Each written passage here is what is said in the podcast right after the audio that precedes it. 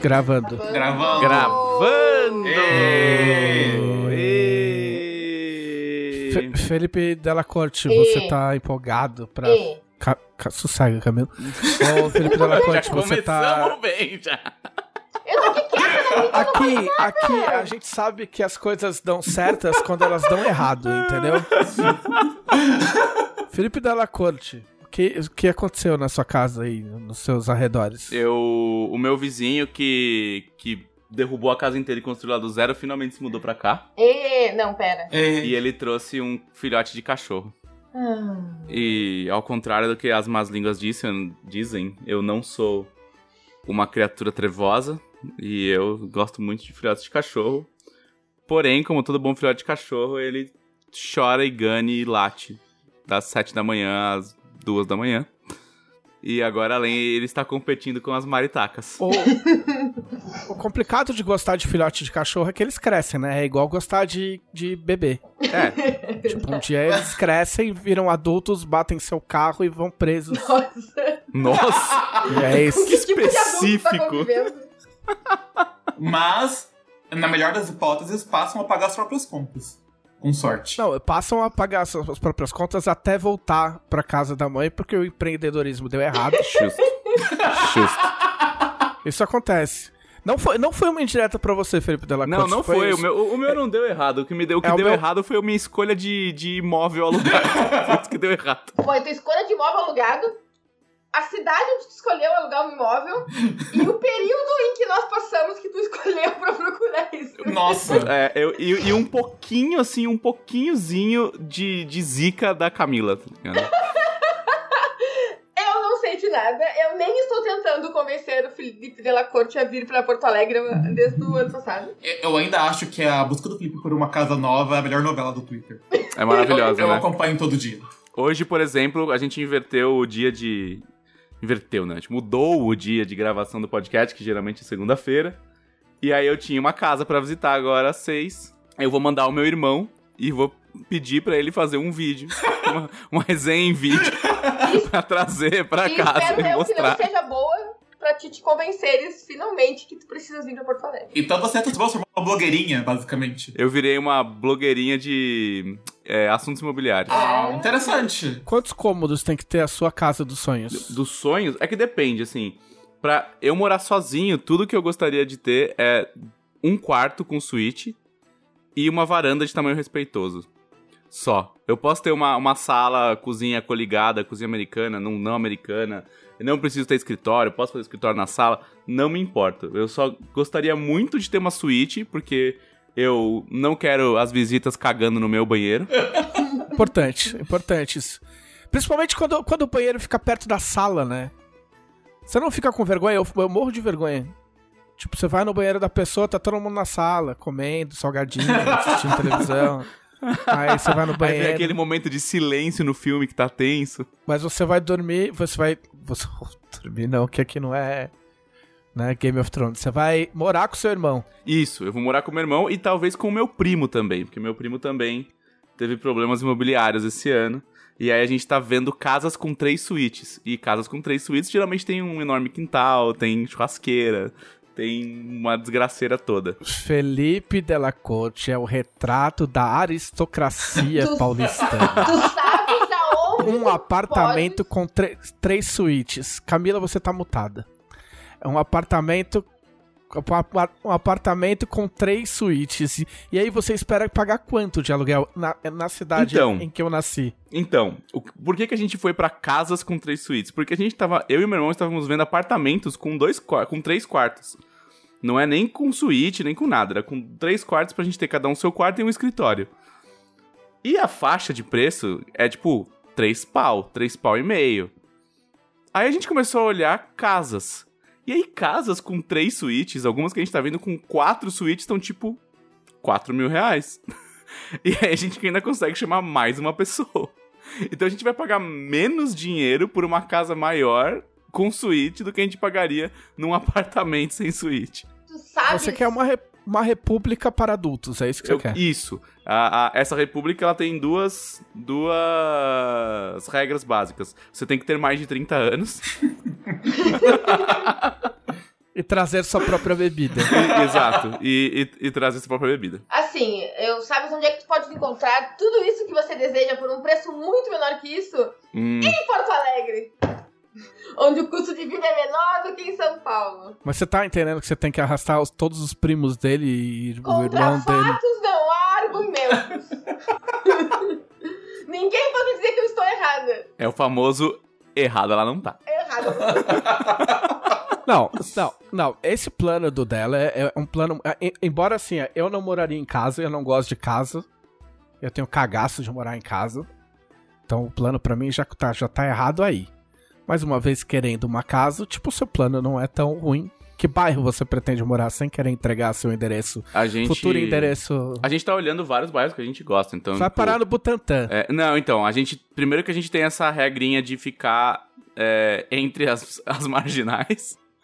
É, e aí a gente tá vendo desde a Moca subindo ali, Cambuci, Aclimação, e aí virando pro lado da saúde ali. Tipo, então, é, Paraíso, Ana Rosa, Vila Mariana, Praça da Árvore, Saúde, é, Bosque da Saúde. Só não pode chegar no Jabaquara. É, é assim, ó, é o que, assim, ó, lugar bom pra morar em São Paulo. O único lugar morável em São Paulo é na beira do metrô. Entendeu? Se você mora na beira do metrô, já você aumenta a sua chance de sobrevivência em São Paulo em mais ou menos 10 pontos. Entendeu? Se você morar longe do metrô, você tem que pegar ônibus. Se você pega ônibus, já começa a complicar. É, se você tem que pegar um ônibus para o metrô, então, aí, meu amigo, É. aí é Aí tristeza total. Já não é bom. Mas enfim, Felipe Della Corte é o retrato da, da aristocracia paulistana, não, não, não, não daquela. Eu ia falar, não vou falar. Não, não dá aquela é, lá. é uma, é, é uma aristocracia do bem. É quase uma. né? É, é quase uma corte de anões. É isso. É porque é Felipe Della Corte. Exato, perfeito. Ainda voto por morar em Porto Alegre. Podcast Dragão Brasil.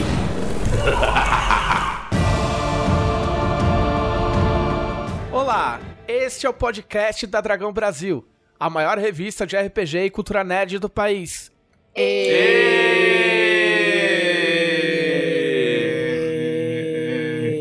Camila não levantou os braços, Não. então era mentira. Não. Era mentira. É que eu me confundi Porque- porque eu fiquei, eu fiquei te dublando que nem o Leonel. Assim, mas, mas assim, ó. Aí na hora do E eu me confundi, quase esqueci. É que assim, isso, isso, isso é uma bobagem que o Leonel fazia comigo quando a gente gravava presencial. Ele ficava me dublando e eu errava. Por isso que eu errava tantas vezes. E aí, agora eu não só leio a, apresenta- a entrada do podcast, como a gente tá gravando com câmeras pra facilitar a gravação, eu tiro a câmera na hora que vocês estão falando. Então não adianta eu ficar dublando, porque eu tô com outra tela. Entendeu? E aí eu errei toda e perdi o time Eu do posso. E. Pois é, entendeu? É, Então eu- posso ser tonto, mas eu não sou burro. É foda porque eu tentei te atrapalhar e na verdade eu me atrapalhei. Exato. Parabéns. Estamos aqui com Camila Gamino. É. É. Só isso. É. Estamos aqui com Felipe Della Corte. É.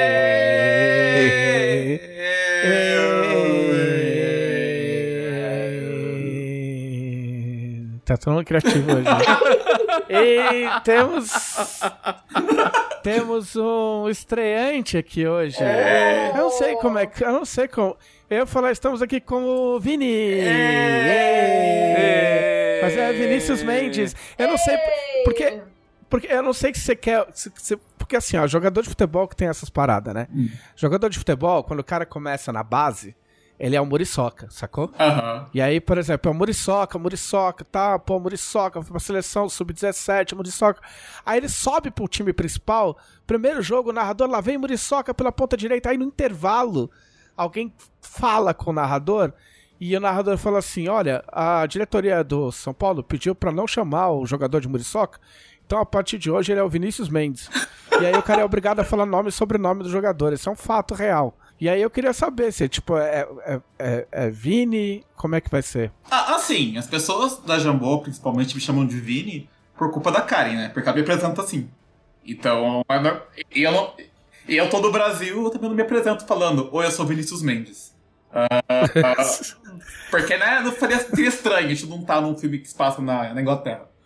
Ah, pode, Exato. pode chamar de Vini, eu não me importo. Eu acho Então é o Vini. A gente, a gente fala nome e sobrenome porque a gente é. Sei lá. Porque Meu. sim. É, é- talvez seja culpa do Felipe Della Corte, porque o Felipe Della Corte é da, Não da aristocracia. né? E aí, como, como o Felipe Della Corte é Felipe Della Corte, a gente não quer ficar atrás, né? Sim. Aí vai ficar, né, tipo. E Aí estamos tem que ficar aqui, falando o nome e sobrenome. Estamos aqui com o JM Trevisan. Eu que apresentar ele quase sempre, porque senão ele não se apresentar. Todo mundo sabe que eu- as pessoas me reconhecem pela minha voz aveludada. Meu, são, são quase 70 podcasts. As- Quem não, não acostumou que sou eu que apresento. Mas esse pode ser o primeiro que a pessoa tá escutando. Oi, tudo bem? Você. Como é que você veio parar nesse podcast? O que a vida, o que a vida te fez? Sente-se, acomode-se. Há muita diversão por vir. Então vamos à nossa sessão fantástica. Que é o que vocês fizeram na semana passada. Uou! Ué. Felipe Della Corte. Na semana passada eu escrevi absurdamente. Muito. Muito mesmo. Você escreveu coisas de tormenta? Porque essa semana eu provavelmente não, eu com certeza entrego para a diagramação a jornada heróica. E... Ah, não é possível. Não acredito. Eu não acredito. Todo mundo maluco, trocando WhatsApp, falando: minha ficha tá fraca de monstro, meu Deus! Como que eu faço eu monstro soltar essa magia aqui? E aí do outro, no outro grupo de WhatsApp estão os dois ilustradores e o Gui falando: que essa cor aqui, ó? O Dan Ramos tá lá também. Falando, "É, essa, esse boneco aqui, ó, é chapéu de pirata ou é chapéu de cowboy que eu ponho nele? e, aí eu, e aí eu tô insano, assim, respondendo todo mundo, ajudando a fazer ficha. Mas tá, tá bem legal, assim, tá? Eu tô bem satisfeito com todas as partes. É engraçado, porque, porque tem um livro assim que você não, não sabe de nada, porque todas essas, essas. Assim, toda. Quer dizer, todas não, mas várias das discussões e, e aflições do Tormenta 20 eu acompanhei, passei junto, né? Não todas, mas várias. E aí meio que. meio que quase acabou pra mim, assim. E aí é engraçado saber que tem coisas ainda acontecendo e eu não preciso ficar. Tipo, maluco. Eu fico muito feliz com essa informação, porque eu já tenho dois grupos do WhatsApp prontos, só esperando sair a jornada heróica pra começar a mestrar pra eles. Talvez eu tenha que abrir um terceiro grupo, inclusive. Nossa. Então. é um livro muito aguardado nesta casa e nos meus grupos do WhatsApp. Camila, Você. Fala, pode é é falar. uma pergunta que já deve ter sido feita várias vezes aqui no podcast, mas quantos zilhões de mesa você tá fazendo ao mesmo tempo e como você faz isso? Ah, neste momento eu tenho 10 grupos de RPG. Mas eu falo disso depois. Ó, eu, eu, eu posso. Eu posso. Eu não vou dar nenhuma prévia, porque vocês já. é, vocês já escutaram muita coisa, já teve é, lives e um monte de coisas sobre a jornada heróica, mas é, o que eu posso dizer. Explica, explica direito, porque assim, pra esse cara que eu pedi pra sentar e se acomodar, que a Camila falou que é o primeiro que assiste, É verdade. que ouve e tal. O que, que é a jornada heróica, afinal de contas? Vamos lá. Uma das metas estendidas do financiamento coletivo original de Tormenta 20 foram aventuras, aventuras prontas para você jogar com a sua galerinha, se você está com preguiça de preparar sua própria campanha. E como a gente bateu todas as metas e uma das e as metas eram seis aventuras prontas, Sr. Guilherme Deiswald falou: "Então vamos fazer o seguinte, vamos fazer essas aventuras virarem uma campanha. Exato. Então as aventuras são sequenciais. Você começa com o teu bonequinho no nível 1 e chega até o nível 20 na última aventura, jogando Se Deus quiser. uma parte importante da história de Arton. que vai atualizar o canon, veja só. Pois é. Eita! O argumento central foi desenvolvido por ninguém mais, ninguém menos que o Sr. Marcelo Cassaro. E nós convidamos uma série de outros autores para escreverem cada um uma parte, certo? Eu, como bom showrunner, escrevi a aventura inicial e a final. Ai, o J.J. Abrams. Ai, o J.J. Abrams. Ai. Vai ser o J.J. Abrams de, de, do Star Wars? O J.J. Abrams do Lost? Ou o J.J. Abrams de Felicity? Claramente Não fa... Ó, ó, nossa, caralho! Felipe Della Corte me surpreendeu. Porque eu ia falar assim, porque eu, obviamente, sou muito fã de Felicity. Entendeu? Eu assistia Felicity. Não, ali, ali ele não tinha morrido por dentro ainda, Se cara. você não sabe o que é Felicity, vá procurar. Você vai ficar surpreso que a gente gosta de Felicity.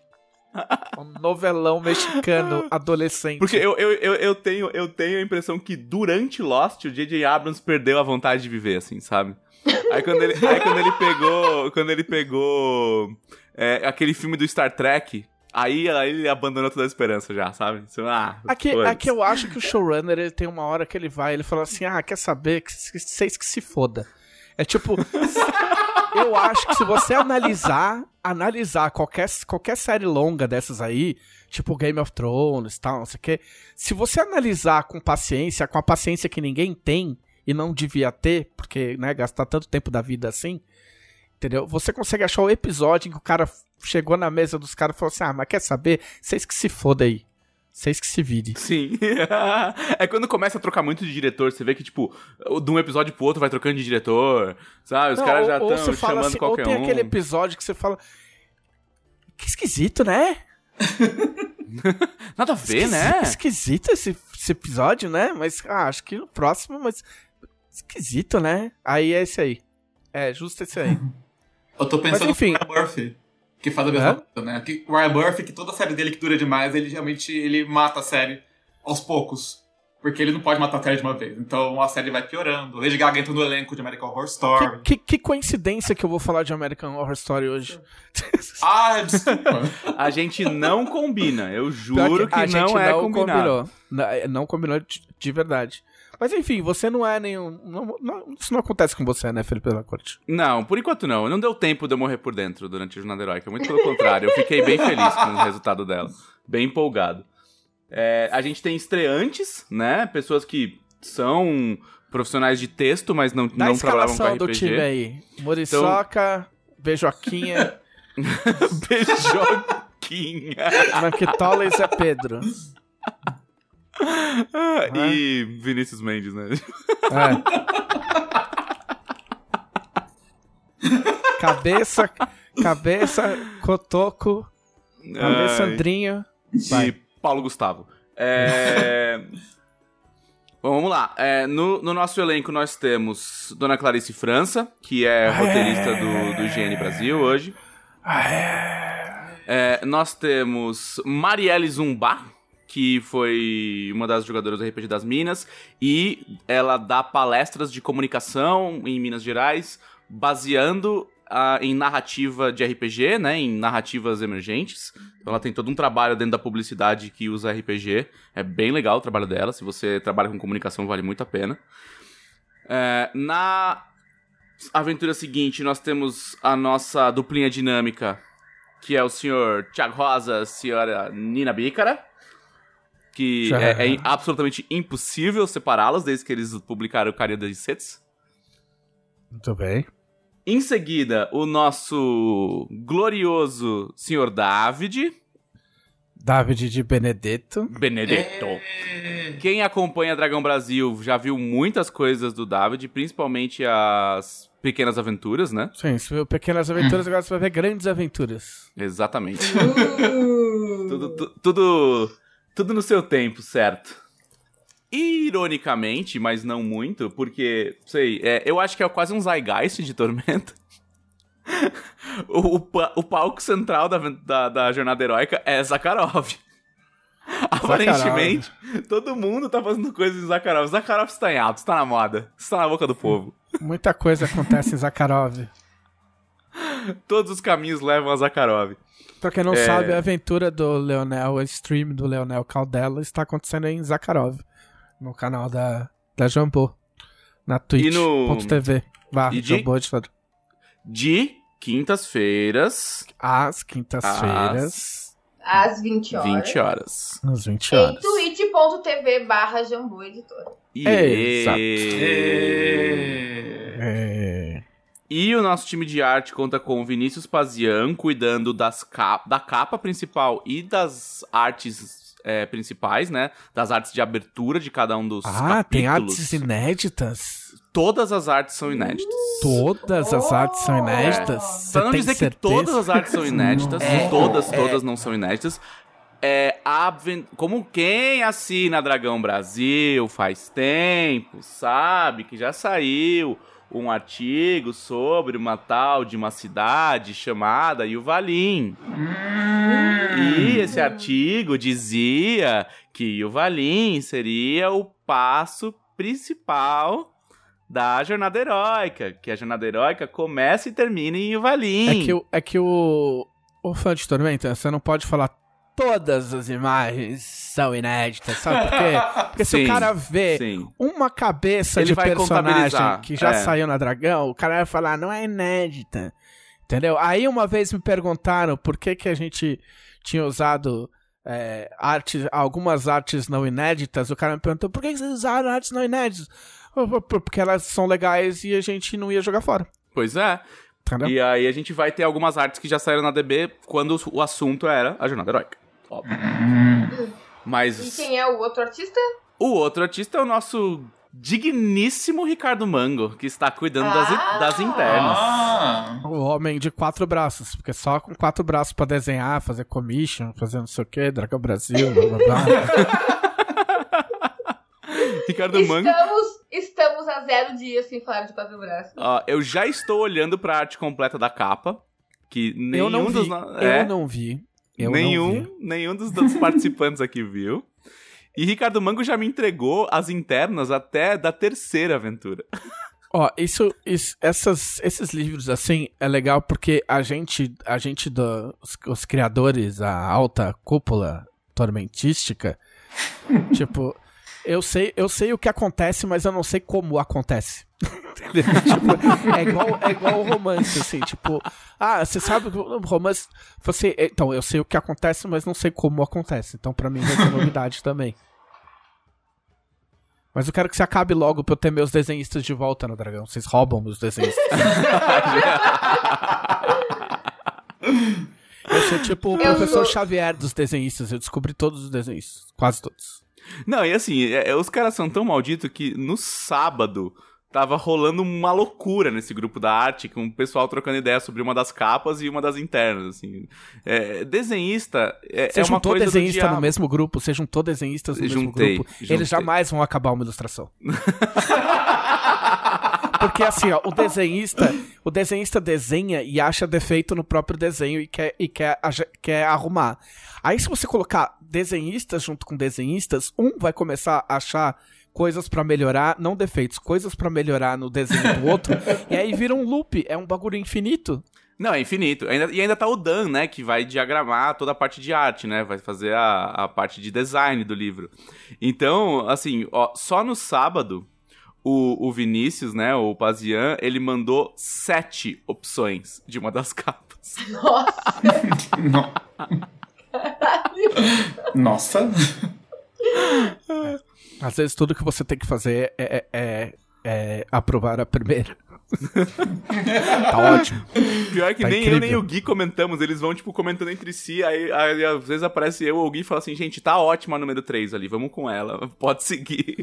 Exato. O desenhista, o desenhista tem, tem precisa ser parado, senão o desenhista, o desenhista bom nunca para.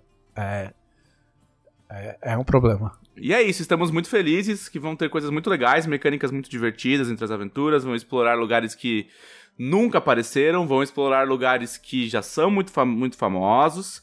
é, vão aparecer NPCs icônicos, NPCs novos, monstros novos. Então eu, eu tô bem satisfeito com, com a maneira como as coisas estão indo. A gente é, com certeza finaliza até aí o, o início de outubro, né? Que essa semana aqui termina no dia 2. Já manda os textos. Finaliza Para a os diagramação. textos, é isso? Os Isso, textos? manda pra diagramação. Ah, os textos, né? Você É. finaliza? É bom deixar sempre as claro. coisas claras. É. É sempre bom deixar tudo muito É, claro. não, é que aquele negócio, é tipo você mandar o filho pra faculdade, entendeu? É do tipo, a- da partir de agora, fodeu. Agora Aí ele já pega seu é carro e bate. é.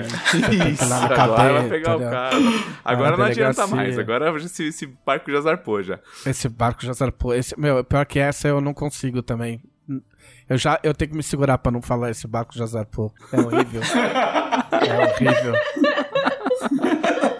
Mas essa já já me É, fudi que aí já. tem que desapegar, entendeu? A partir. Eu já falei pro. Eu já tive. é, o Thiago já entregou tudo, a, a, a Clarice já entregou tudo, o David já entregou. Aí sempre, sempre nossas conversas eram do tipo: Ó, não vai mais mexer, tá? É isso, tá bom? Você tá ok com isso? Tá feliz? Tô. tá mesmo? Aí, aí demora três segundos assim, ó. Tô. Você, você é um editor muito mole. Você tem que falar assim, ó. Você, você já acabou o texto. Entendeu? Tipo assim. Que maldade. Não interessa. É.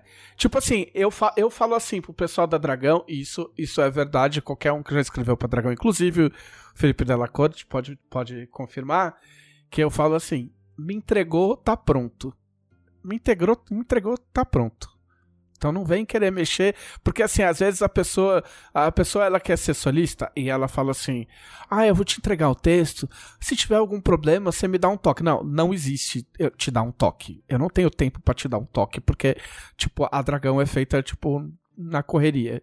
Então, assim, você me entregou, tá pronto. O que não tiver pronto, eu vou aprontar. Entendeu?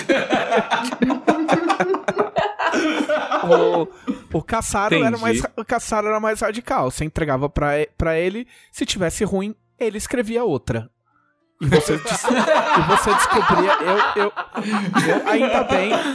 Ainda bem, isso só aconteceu uma vez na minha carreira. Era uma fase muito ruim da minha vida. E eu entreguei o texto, o texto tava muito meia boca. E quando eu, quando eu vi a Dragão Impressa, eu tinha um outro texto, que era dele.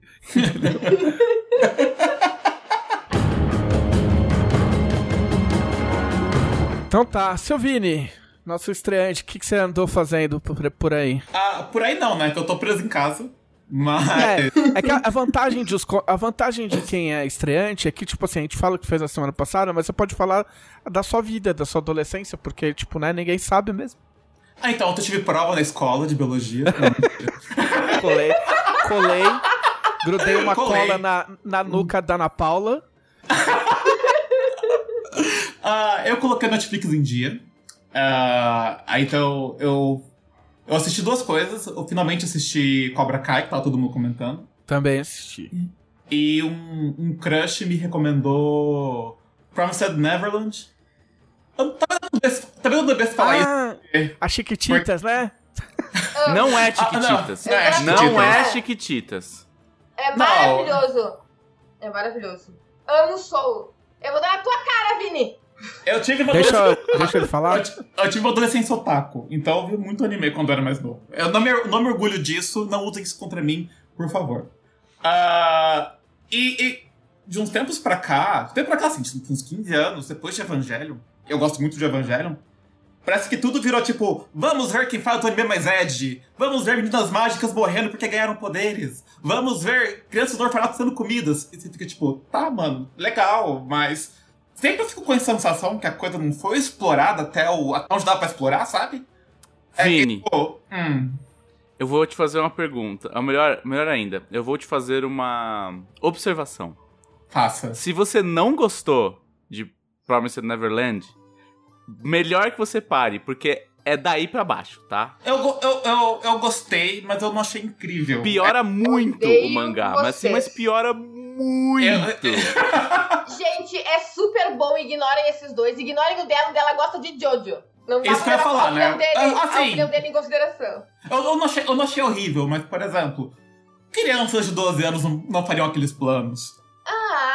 Ah, ah, Ah, mas Ah, Vini, Crianças agora de- o senhor quer realismo em anime. Crianças Gosta de evangelho e vem me dizer que crianças de 12 anos não fariam aquilo, é sério. Crianças. As crianças de Ah, mas 14 é- é- fariam é- o que fazem no evangelho. É, É. Evangelho é uma criança de 14 anos, mata um monstro gigante e ficam traumatizadas e loucas. Lá não, eles armam um plano esquisito e uma criança de 4 anos acha uma coisa que não devia encontrar. Que não... será que Evangelion é o Legion Urbana dos animes? Porque eu assisti e gostei, mas eu não sei se eu, se eu com, com 40 anos, se eu, eu devia assistir e gostar. Não, não. Eu acho que Eu- Evangelion. Não, eu tô brincando, eu achava É. legal. Era- mas, era, mas era muito tipo, eu não entendi nada, mas eu curti, gente. Assim, eu, Evangelion não é Legião Urbana. Evangelion é tipo. Metal melódico. É, não, é o Donnie Darko do anime. Donnie Darko. É uma boa. É uma O Donnie boa Darko é legal, cara. Sim, mas não é, também. entendeu? Mas ninguém que assistiu o Donnie Darko entendeu mesmo. E assim, no fundo, no fundo, não é tão legal, sabe? Assim, não é empolgante, sabe? Tem umas coisas assim. É. é, é como eu vou- assim, é um. O Evangelion. Ele é um whisky cowboy. Whisky Ah, Cowboy. pronto. Se você for, se você for consumir. Evangelion de forma festiva, você vai se arrepender. Nem sei o que é um Cowboy. eu, é, Ó, para de roubar a pauta do convidado. Ma- Mas o, mas o Evangelho não é nem o meu preferido. O meu preferido é o Tena, que é ainda mais esquisito. Então, sei lá, às vezes eu só sou um hipsterzinho es- escroto, não sei. É uma possibilidade. Sempre é uma possibilidade. E agora eu, eu sou um hipster escroto e velho, então eu fico. Esses animes da juventude não prestam. Bom mesmo da minha época, que o cara filmava um, um- um playground num filme que não fazia sentido e tinha um- uma menina que ficava gigante, sabe? Tipo, não sei. Ó, mas coisas que não fazem sentido são legais. Eu, eu gosto dos filmes do David Lynch, então eu não posso brigar com ninguém nesse sentido. Entendeu? Por exemplo, eu assisti a Estrada Perdida no cinema e gostei. Entendi? Não.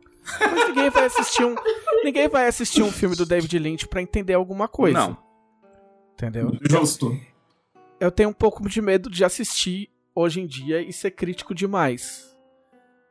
Porque às vezes você só tem que aceitar as coisas e ficar pirando no boteco com seus amigos sobre o que aconteceu. Ah, Mas Evangelho eu vi depois de adulto e gostei. Eu, eu, ouvi na adolescência e falei, nossa, que legal! Não entendi bosta nenhuma do Não, você viu esses, esses, esses remaster e remake aí do.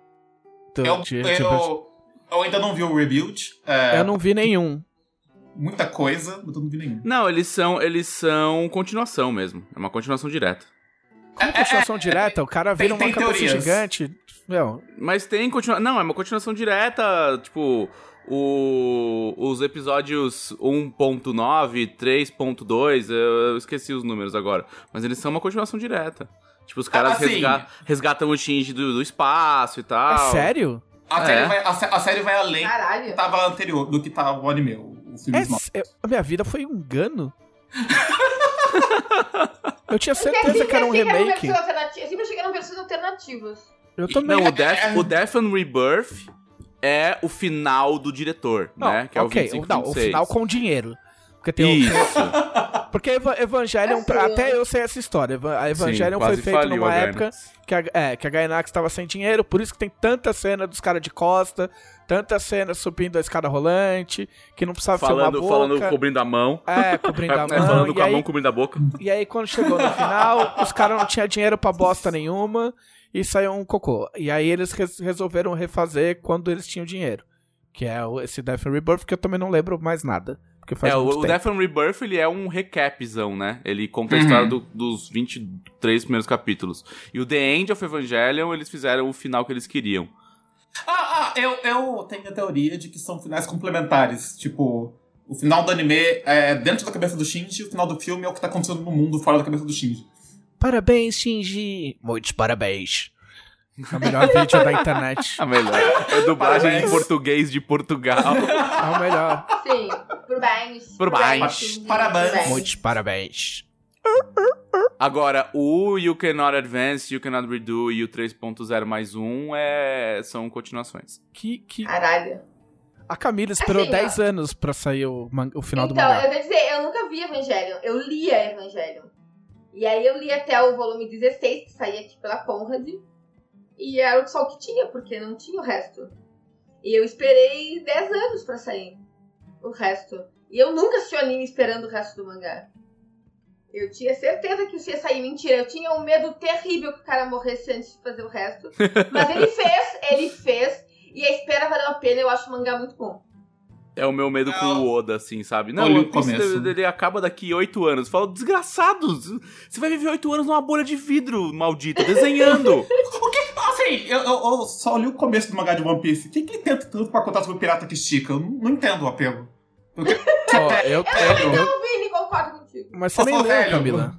Fala bobagem, você nem leu. Não, eu comecei ali. eu li os três primeiros. Então, Aí eu era errado. adolescente, ti- eu era adolescente, tinha poder aquisitivo limitado, não cumpri os outros. Ah, aí eu vi que, tipo, ah, One Piece tem 500 mil episódios e durou três gerações. Eu Uai, o que tá acontecendo? Ah, O mangá existe desde 97, você tem noção que é desde 97? O, eu, eu tenho 66 volumes em inglês. Eu Caralho. preciso, é, eu preciso retomar a minha coleção. Porque eu comecei a comprar quando eu comecei a escrever o LED. E assim, a One Piece basicamente é. Tipo, o cara fez um negócio de um jeito que ele pode escrever o que ele quiser. E ele escreve as, o- as coisas num nível de foda-se. Que tipo assim, eu costumo falar que eu entendi o One Piece quando apareceu o peixe-vaca. Quando apareceu um peixe-vaca gigante, eu entendi. Falei assim, ah, ok. Então é assim que lê One Piece. Tipo, não se surpreenda com nada. O cara vai colocar o que ele tiver afim. Então, tipo assim, chega uma hora lá, aparece um maluco e a tripulação do barco fala: Quem é esse cara? E aí o, o Luffy fala: Ah, é meu irmão. Você nunca disse que, que tinha um irmão. Ah, é, né? Nunca disse, mas ele é meu irmão. Ah, então tá bom. Só que ao mesmo tempo, de vez em quando ele puxa umas coisas que ele plantou, tipo, lá no volume 4, tipo, no volume 70, e você fica, tipo, nem fudendo que esse cara inventou essa, esse bagulho há 20 anos atrás. E é uma correria do caralho. E é um, é um loop do cacete que eles, eles chegam numa ilha, numa ilha que. Eles chegam numa ilha, eles não entendem o que acontece com a ilha. A ilha tem alguma coisa de diferente. Aí eles têm que lutar contra algum. Algum vilão, aí tem uma puta batalha, aí eles comem muito e fazem uma festa e aí eles vão embora. Todos os arcos são é um- uma variação disso aí. E aí, com- como cada ilha é, um, é, é diferente, ele escreve sobre o que ele quiser. Se de repente ele quiser fazer uma ilha que na verdade tá no espaço, ele faz. Se ele quiser fazer uma ilha que na verdade é um buraco e tem só, tipo, lhamas, ele faz. É Entendeu? tipo, então, os arcos de Pokémon, tipo, vamos para o lugar tal, que tem as insígnias tal, e a liga tal, e é assim sucessivamente por 500 anos. Não, Ah, é. não, não. Não é, tipo... É que assim, É, Pokémon não, é só não, muito é, ruim. Hã? Pokémon é só muito ruim, gente. O anime de Pokémon é horroroso. O jogo Sim, é legal. é- O anime de O jogo é legal, exato. de- depois dos anime 10 é anos é complicado, horrível. concordo. O o One Piece, cara, é que assim, o One Piece, ele é assim, ele tem É, esse exato. tropo. Não, mas Pokémon não é Tem. ruim. Pokémon foi feito É. pra crianças de 5 a Com- 10 anos E pra dela. comprar, e pra vender bonequinho e vender jogo. É Você isso. tá velho dela, você não É. devia estar assistindo Pokémon. E eles seguem. E eles seguem. E eles Não, e seguem assim, é que assim, o, o, o bonito de One Piece é que ele é uma aula de world building, cara. O Oda tem o controle total de tudo que tá acontecendo no mundo gigantesco que ele inventou, sabe? Ah, mas Nada- ele teve 20 anos pra isso. No mínimo, Nada. eu esperava É. que fosse complexo. Não, mas olha Harry Potter. Harry Potter é um- uma pilha de cocô de, em Não, termos de a- world a- aqui building. não se fala eu, não- disso eu aí. Não, conhe- eu não conheço Harry Potter. Aqui não, aqui não se fala do, não do conheço Harry mundo que. Potter. Nunca ouvi Se bem, falar. que foi, se bem que foi a Shakira que criou, né? Isso aí. Foi. É, eu, vi, foi. eu vi fotos. Mas é que o gostoso de One Piece é realmente, eu- se alguém fala, comece a assistir, eu ia falar. Mano, assim, ó, as pessoas têm que parar de assistir anime. Para de assistir anime. vai Não é, mangá. porque assim, é, é legal porque você cresceu de com mangá. ele. Olha quantos entendeu? capítulos de mangá você consegue ler por dia se você não fizer nada da sua vida, não trabalhar nem nada. Hoje, hoje o One Piece tá falando sobre, tipo, um- uns assuntos mega sérios de, de política e. Pirata que estica. e sabe? É, questão de gênero e problemas raciais e é, democracias que são deturpadas por oligarquias de, de famílias ricas, tipo, umas paradas assim, entendeu? E Mas- muita porrada. Então, é, tá- tem passado, tipo, quatro episódios sem nenhum combate, assim. Eu acho que o Oda tá, tá começando a ficar meio cansado. Ó, faz tempo que eu não leio, né? Porque eu, eu parei de comprar porque a minha coleção é gringa. E aí o dólar, né? Mas é shonen, né? É. Mas é shonen. Então shonen é sobre você ah, ir lá e com a sua força de vontade superar as, as suas dificuldades. Ah, e isso é qualquer mediação. É. O show, shoujo de ação faz isso também. Ah, porque você, se você acreditar no poder da amizade, ah, tudo vai dar certo, não sei o quê. Ah, sim. É, One Piece é muito o poder da amizade. Ah, não, não só o mesmo, é Dragon Ball. Se bem que Dragon Ball também é outro esquema, né? Dragon Ball é todo mundo morrer e voltar no último episódio. Ah, eu lembro uma vez que eu estava em casa e estava vendo anime. Porque assim, eu sou da época dos, do, dos fansubs, né? Eu sou da época que as pessoas compravam VHS no fansub. não tinha o anime pra, pra ver, né? Assim, eu- Não tinha. A, a internet, você, você fala assim, ah, quero ver essa foto. Daí você, tipo, abria a foto, ia dar uma volta, tomar café, ia pra escola, voltava, faltava na metade. Aí o. A gente comprava. Uma amiga minha comprava VHS de, de anime e a gente assistia. E ela falou uma vez, ah, Dragon Ball não sei o quê. Começou a falar de Dragon Ball do meu irmão. Ah, mas é legal porque não sei o quê. Tem um monte de personagem. É, um monte de personagem. Todo mundo morre, todo mundo volta. No, no último episódio vai todo mundo. Você não precisa ver tudo. No primeiro episódio do arco, no último episódio do arco. Você sabe que aconteceu no arco todo. E sempre tem o cara mais não forte. parece. não parece, mas eu gosto de Dragon Ball. Não gosto de Pirata que Estica.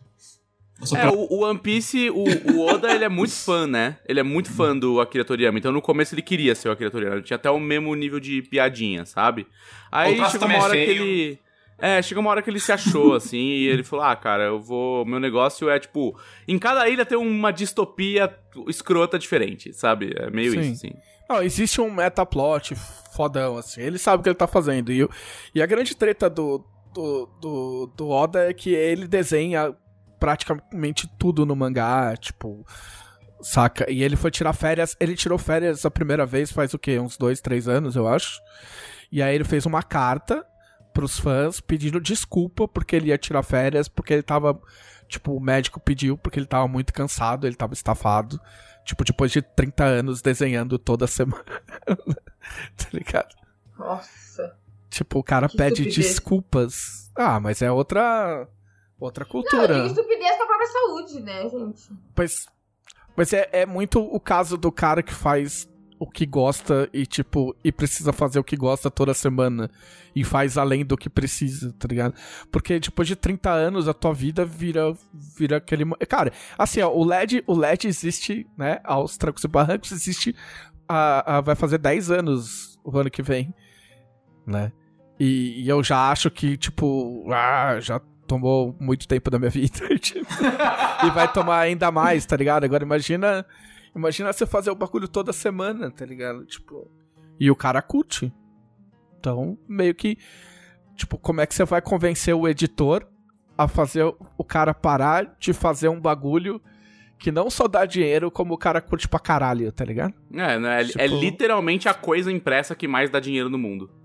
É, é, eu, eu fui pro Japão em 2018. E, e foi interessante pro Japão em 2018 porque você consegue ver o que, que os otakus gostam aqui e o que, que realmente é popular por lá. E One Piece tinha realmente pra tudo quanto era lado. É, qualquer lojinha de coisa minimamente otaku tinha um monte de coisa de One Piece. Era One Piece, Dragon Ball e Sailor Moon, basicamente. Sailor Moon por causa do remake, né? Porque acho que não, dá, não devia estar assim antes. É, então é isso. É isso? É isso, o Vini assistiu animes que ele não gosta. Eu gostei, de, eu gostei, eu achei incrível. Eu achei, eu achei ok, mas tipo, ah. Como que as crianças. Como que as crianças passam por aquilo e não ficam traumatizadas? Às vezes que eu fiquei tipo, mano, cadê um, um traumazinho? Um complexozinho. pro- É que procurar lógica etária em anime e É, mangá bom, tava é lá- procurar É. encrenca. Tava lá Cavaleiro do Zodíaco com os moleque boladão sendo mandado pra, pra treinar com 12 anos de idade, 13 anos de idade.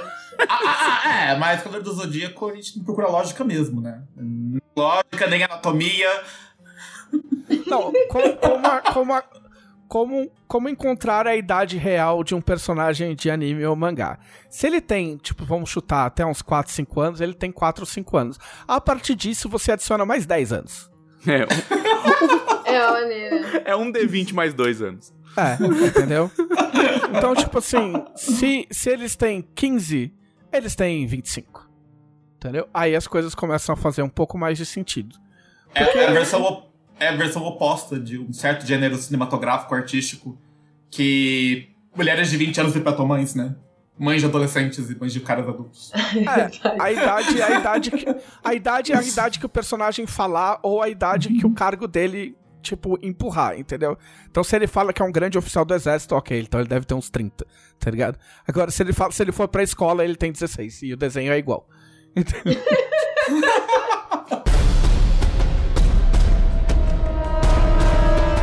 Ah, vamos lá. Então sou eu agora, né?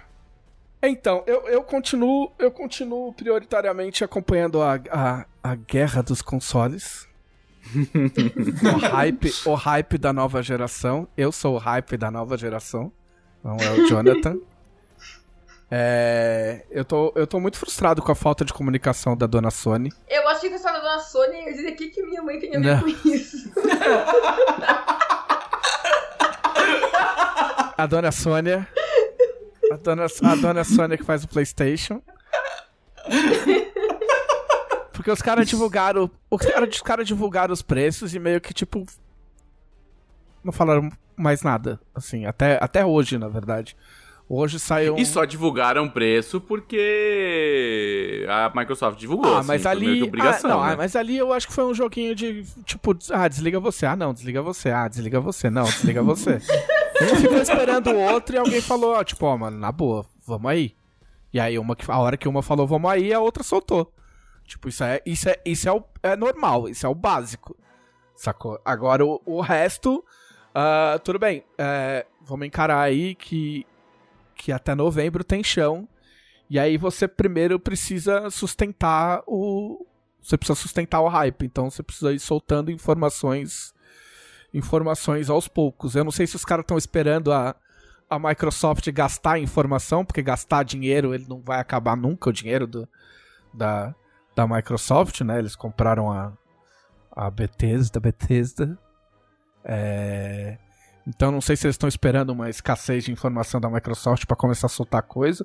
Hoje que saiu algumas informações sobre a sobre a a edição de luxo do do, do Demon Souls e que vem aquelas coisas que vem estatueta, vem não sei o que. E saiu um trailer do tipo Sackboy Adventure, que também é conhecido como Não Me Importo, né?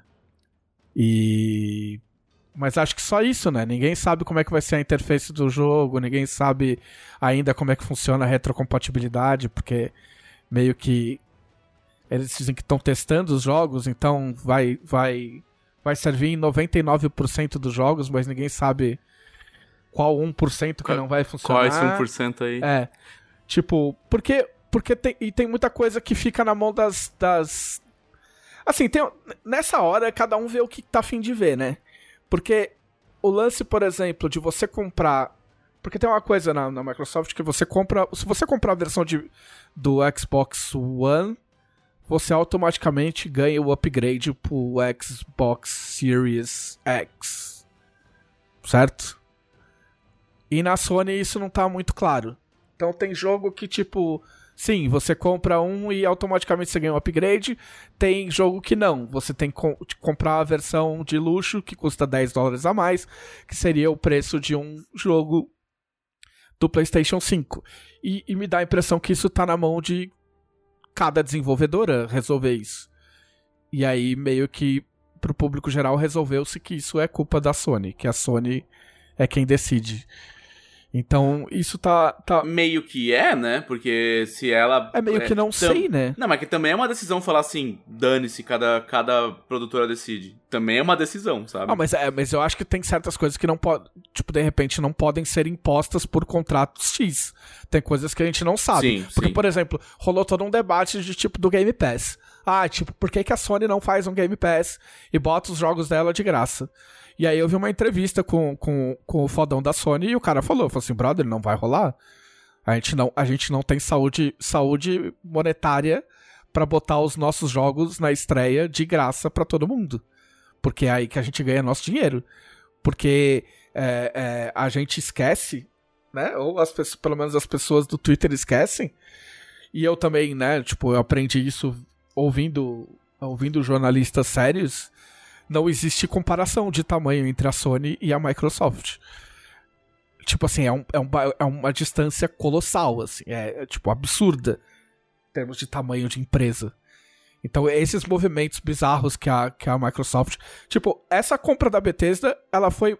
Eles pagaram mais do que a Disney pagou pra ter a Lucasfilm. Caralho! Entendeu? Porque é, um, é, um, é, um, é, uma, é, um, é uma produtora que tem vários estúdios grandes. Que traz uma percepção meio esquisita, porque eu também eu percebi que eu meio que cago pros jogos da, da Bethesda, porque eu, tipo, eu não joguei Doom. que mais que eles têm? Fallout, o último Fallout foi meio bosta, eu nem abri, de graça, não, nem abri. Então, tipo, é, é mais uma percepção de que. Porque tudo isso vai de graça pro, no Game Pass. O Game Pass é um, é um Netflix de videogame. Você paga X, eu até pago, na verdade. É, você paga X e tem X jogos de graça é, para jogar. E meio que eles resolvem o que continua no catálogo e o que sai do catálogo, que é uma coisa que também não é, não é muito conversada. É, mas enfim. E aí, essa semana tiveram os testes de, de do, do Xbox, né? E aí as, os jornalistas começaram a receber os Xbox. E aí eu tenho os vídeos de testes. E, as, e aí os vídeos de testes. Isso aí vai acontecer a mesma coisa com o PlayStation, tá? Não é criticando o Xbox, mas porque eu tenho um Xbox e um PlayStation em casa. E. E aí os testes é tipo, não, o Xbox Series X é muito mais foda, porque agora você consegue abrir o Call of Duty com menos de 30 segundos. Teve, teve uns caras que postaram uma tabela dos jogos, do tipo, ah, esse jogo no, no Series S, é, One S, sei lá, porque a Microsoft nomeia os, Sim, consoles horrível. deles com a bunda. E aí o. o eles falam assim: não, ele demora média de 94 segundos para carregar esse jogo, enquanto o Xbox Series X demora uma média de 38 segundos para carregar esse jogo. Eles fazem, uau, cara, se você não tem 30 segundos, você não deveria estar jogando videogame. É, tem alguns. Porque, porque agora, agora é tudo no SSD, entendeu? O SSD é mais rápido, então, tipo, é uma qualidade de vida, vamos dizer assim. Tipo, acho que no. no, no tipo, na. A longo prazo, né? É uma coisa que de fato vai fazer diferença, mas não é exatamente o grande fator para você comprar um videogame novo por 5 mil reais, saca? Tipo, considerando que, a, que os jogos. Os jogos de Xbox novo da Microsoft. Vamos chamar de Xbox novo. Os jogos de Xbox novo da Microsoft. Só da Microsoft meio que não existem. Né? Por enquanto. Não tem nada que seja 100% produzido por. Por estúdio da Microsoft e, e lançado agora ou nos próximos três meses, que eu me lembre. Né? Enquanto a Sony ainda tem alguma coisinha. Mas enfim, eu. Nessa, nessa, nesse momento, eu acho que você tem que ficar botando fogueira no hype, né? E eu tô sentindo falta dessa, dessa lenhazinha. Mesmo porque eu acabei fazendo parte do- da primeira leva, né? Quando, você, quando você, você divulga o preço, você pega a primeira leva de tonto, que, da qual eu faço parte, que é os caras que. né? Porque assim, o bagulho, tipo, fica, caralho, vão divulgar o preço, caralho, vão divulgar, divulgar o preço. Aí, tipo, divulga o preço. Aí você fala, caralho, eu até consigo comprar. Tipo, ah, pré-order. E aí você pega muita gente. E aí você dá um espaço, porque esse, esse, esse, esse movimento ainda tem uma inércia de gente que vai continuar comprando sem saber nada, entendeu? É tipo, eu, eu, eu- é tipo comprar o ingresso de, do Lula Palusa sem saber as bandas que vão. Sacou? Que é o que todo mundo fazia todo ano. E aí eu acho que os caras estão segurando informação justamente pra dar uma alimentada depois que a coisa começar começar a baixar. Mas eu queria eu queria hypar mais. Porque o hype é divertido. Ah, fora isso, eu resolvi assistir série. Eu assisti American Horror Story porque eu tava assistindo. Eu tava assistindo Lovecraft Country, que é muito foda. E aí eu lembrei, ah, American Horror Story, eu só assisti duas temporadas e meia. E se eu assistisse mais temporadas? E aí eu resolvi assistir mais temporadas. E eu assisti o Hotel e eu tô acabando o Roanoke. E Eu parei na Kobe. Melhora a partir do. Eu, eu- eu gostei até da Kobe. qual você assistiu? Eu assisti as três primeiras. Eu. Então, a, a do Freak Show, você parou no Freak Show. Parei no Freak Show. Eu não terminei o Freak Show. Eu assisti metade do Freak Show, por algum motivo X eu parei. E, ainda não terminei. Eu quero voltar depois que acabar o Anoki e, e assistir. Cara, assim. Eles têm, eles têm uma fórmula, né? Eles têm uma formulazinha, né? Sim.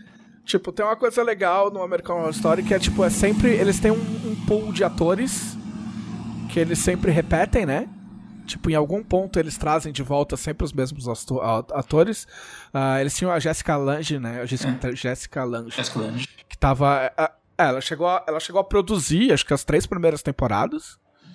E aí depois. Tipo assim, pra você fazer uma ideia, no, no Freak Show tem uma cena dela cantando porque ela queria uma cena pra cantar. Sim, essa, aí, E- essa cena eu ouvi. É. E, e aí depois ela saiu porque ela tava afim de fazer outras coisas e tal, porque fazer só isso não, não rolava. Mas esse esquema é muito legal, porque são sempre, sempre boa parte dos mesmos atores. ah, os atores, alguns atores dirigem episódios, então isso é sempre. Você fica sempre na expectativa de tipo, ah, quando vai aparecer fulano, que papel que o fulano vai, vai fazer e tal. Ah, e, e assim, tipo, é, você escreve, você vai perceber que eles têm, eles têm sempre um esquema de tipo, até. De algum jeito, até a metade a série é de um, de um jeito.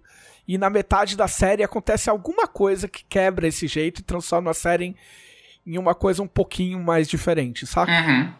E aí eles seguem assim até o final. Mas, tipo, atrapalha, atrapalha? Não, não. Normalmente é legal. Uhum. É que, tipo, tipo, começa com uma premissa, entendeu? Tipo, você fala, ah, beleza, é, um- é só, só a história de uma casa mal assombrada. E aí, de repente, na metade, acaba virando uma série sobre o relacionamento dos fantasmas que vivem naquela casa mal assombrada, saca? Com um monte de morte junto, tá? Lógico. Então ele tem esse esquema. Ah, o, Roanoke é sobre é sobre uma, uma casa mal assombrada, tipo, sobre um casal que vai morar no interior dos Estados Unidos, numa casa que tava super barata, uma casa gigante.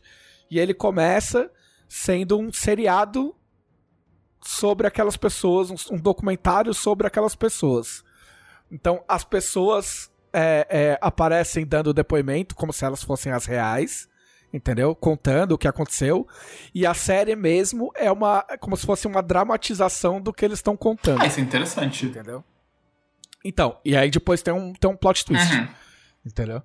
Então, mas ela começa assim, só pra... Essa é o que eu tô assistindo e tô quase acabando. Uhum. E o, e o Hotel é, é, é muito legal também. Ah, eu assisti o. Como é que chama o outro? Ah, vou, ter que, vou ter que procurar. Porque é o mais legal. Depois você corta esse pedaço, o Adonis. Qual que é essa? Ah, peraí. Eu não sei se é. Ah, o Coach. Tá, eu vou falar de, de novo. Então, aí tem uma outra, tem uma outra tempora- temporada que é a Coach. Cul- O culto, né? Que acho que é a oitava temporada, se eu não me engano. Que é a mais legal de todas e não tem nada de. Quer dizer, é um spoiler. Não tem nada de sobrenatural. Mas é um spoiler que não dura muito. mas é, mas é porque. Mas é porque ele se passa no dia seguinte da eleição do Trump. Ah, Hum. nossa. E ele, tipo assim, o primeiro episódio, ele é assustador pra caralho. Se a gente fizer um paralelo, sem, sem querer entrar muito a fundo, mas se você fizer um paralelo com o que aconteceu na sua casa no dia da eleição do nosso presidente, você vai. Tipo, é muito assustador. Porque eu assisti e as cenas que eles, que eles mostram, né, que acontece com uma das personagens no. no é, no, dia da eleição, no dia da eleição, na verdade, a hora que anunciam o resultado da eleição, tipo, é muito parecido com o que aconteceu na minha casa. Então é, é muito assustador. E aí ele dá uma. A partir daí, a coisa se desenrola de um jeito muito louco, assim. E eu achei a mais legal porque é a mais relevante pros dias atuais. E eu achei, eu achei ela bem amarradinha. Achei uma das melhores. A melhor temporada, na verdade, pra mim, das que eu vi é a segunda. A do. Do, do do hospício. hospício. Do hospício bem boa. mesmo. É. A do hospício é muito foda. E depois da do hospício eu achei essa daí. Se eu tivesse que indi- indicar uma, eu indicaria, indicaria essa aí. Na verdade, eu peguei a indicação do Twitter, né? Eu falei, eu falei que eu não assistia há muito tempo e pedi pra, pra me indicarem. E o pessoal indicou. Eu assisti acho que é o primeiro episódio dessa, mas essas coisas de horror e terror não são muito minha praia. É, o Coach, ele, ele não é. Ele não chega. Ele, que eu falei, ele não tem coisa sobrenatural, mas ele é. ele- as, a- todas as temporadas são extremamente gráficas em termos de violência. E tem coisas, coisas que assustam, entendeu? Tipo, máscara que assusta. co- coisas que, que dão medo. É, mas é que terror não. de algum é, jeito. Horror não precisa ser é, sobrenatural, né? Sim. Sim. É, é que, tipo assim, ele é, é visualmente. Visualmente. É incômodo. tá, entendi. entendeu? E a, e a parte de violência deles é bem É- é explícita, bem- é bem pesada mesmo. Tipo. É, não é pra mim. não. tipo. É, não. Não. Por isso que eu nem. nem, nem insisto. E, e o produtor é, é o, o cara que O você tava Ryan falando, né? Murphy, O Ryan sim. Murphy. É, É, e. eu talvez eu dê uma chance nova. Eu, eu fiquei interessado nessa temporada do, do Coach que tem no a eleição do Trump. Eu acho que vou dar uma chance nova pro Ryan Murphy e deve estar desesperado sem dormir porque eu não dou uma chance pra ele. É. Aí depois dessa tem. é, é, assim, se te serve de, de, de incentivo, eu vi algumas críticas procurando entrevistas sobre. Eu vi algumas críticas falando, tipo, críticas de YouTube, né? Falando, ah, a temporada que enterrou o American Ah, Horror sempre Story. assim. Porque, né? Provavelmente são, são simpatizantes do Trump que ficaram meio putinhos, entendeu? A pro- as protagonistas são é um casal de lésbicas, entendeu? Então, meio que Assim, pisa com salto no saco. a- a- assim, as pessoas das redes sociais me perdoem, mas via de regra, falarem que não gostaram de algo, às vezes não é um incentivo. Nem só por questão política. Sim. Sim, normalmente é. Principalmente se a crítica for meio. meio nada. Porque assim, eu não vejo críticas antes. Às vezes eu consumo primeiro e depois eu vou ver o que, o que falaram, quais as resenhas, porque eu não gosto de tomar. Eu não gosto de tomar nenhum spoiler, tipo, nada, nem trailer. Se eu puder. Dependendo do que for, eu, eu não gosto nem de ver trailer. Eu Uhum. também não, porque os, tra os trailers hoje em dia, a maioria conta todo filme. Não, trailer é feito pra contar todo o filme. Entendeu? Tipo assim. Só que, por exemplo, se for, ah, tipo, filme da Marvel, ah, tipo, foda-se, a gente já sabe meio o que vai acontecer mesmo, então tá bom, então a gente pode Não, mas o os trailer. trailers da Marvel, no geral, são bons. Os trailers, tra- os trailers de Star Wars são muito bons. Você pode, você pode questionar os filmes, mas os trailers são muito bem feitos porque eles não contam o que vai acontecer. Mas é porque são trailers do J.J. Abrams. O J.J. Abrams é, ele faz parte dessa escola. Ele tem, ele tem um TED Talk a respeito disso. Sobre não entregar Nossa. as coisas logo de cara e manter o Porque eu suspense. lembro de sim. estar no cinema assistindo, indo assistir um filme que eu não vou lembrar qual é, e passar o trailer, acho que era Rei do Show o filme. Aí começou o trailer, ah, nossa, com o Jack Jackman, hum, parece interessante. Aí vai passando, passando, passando, tipo, Eu já viu. como vai ser filme? É, Se eu já sei como é que vai terminar. Vocês já mostraram, vi. tipo, cenas do final do filme. Eu... Gente, eu não vou ver esse filme mais. Porque, tipo, Não, é pra ser um oh, filme legalzinho, tem né? um- Pra ser tem- o filme da minha vida. Eu não vou perder tempo com um filme legalzinho que eu já sei a história inteira. Tem aquele filme de terror que eu acho muito foda, que é o Hack. Tem a versão espanhola, que é a versão original, que é a versão legal, né? O pôster da versão americana é o final do filme. o pôster. o pôster é literalmente, a, a, tipo assim, o final da, da, da versão. Eu não me dei o trabalho de assistir a versão americana, mas é literalmente o final da, da versão espanhola. Caralho. O pôster do filme, eu nunca Cara, tinha mas é visto que, isso. é que ame- norte-americano e, por consequência, brasileiro tem uma mania besta de querer. De, de não saber lidar com o mistério, de não saber lidar com o desconhecido. Sabe? Então tem muita coisa que faz sucesso no Japão, tipo, ou na Coreia, ou mesmo até no- nos filmes indianos tal, e, e filmes um pouco mais cult também europeus, que não servem pra nossa audiência porque a gente não foi educado a isso. A gente foi educado a ser tratado como se a gente fosse idiotas e tivesse que tudo ser explicado pra gente, sabe? É. Ah, isso é um saco. Então, é, é tipo, é que assim, não tem coisa que, que eu uso um exemplo mais, mais claro que é a sequência de abertura de Pacific Rim. São sete minutos de uma explicação de shenanigans científicos tirados do rabo pra tentar dar um mínimo de explicação geral do porquê que tem robô gigante. Se fosse um filme é, é, asiático, começava com 12 minutos de trocação de porrada entre o robô e o, e o, e o monstro. e é isso, ninguém Não, vai explicar é. o que tá acontecendo, parceiro. Eu lembro do. Do Avatar Além do Jang, o Avatar legal, que. Acabou a série e os fãs ficaram. Ah, mas o que aconteceu com Fulano? Ah, o que aconteceu com Cicrano? O que aconteceu com a mãe do Zuko? Foda-se, isso não é relevante pra história. A guerra acabou, eles vão encontrar ela, isso não é importante. Não tem que mostrar em cena a mãe do Zuko. Olha, eu estou viva. Nossa, minha mãe está viva. Abraço, amor. Não, isso não é importante pra história. Ah, cara, nem todas as histórias vão terminar como uma novela do Manuel Carlos, igual Naruto. Exatamente. Não, mas eu acho a graça, de- a graça de mangá, embora, embora o LED até seja, seja meio explicadinho, tipo. A graça de mangá pra mim é que, tipo, meu, você já pega o trem andando. Ah, na, na real. A primeira página. Desculpa.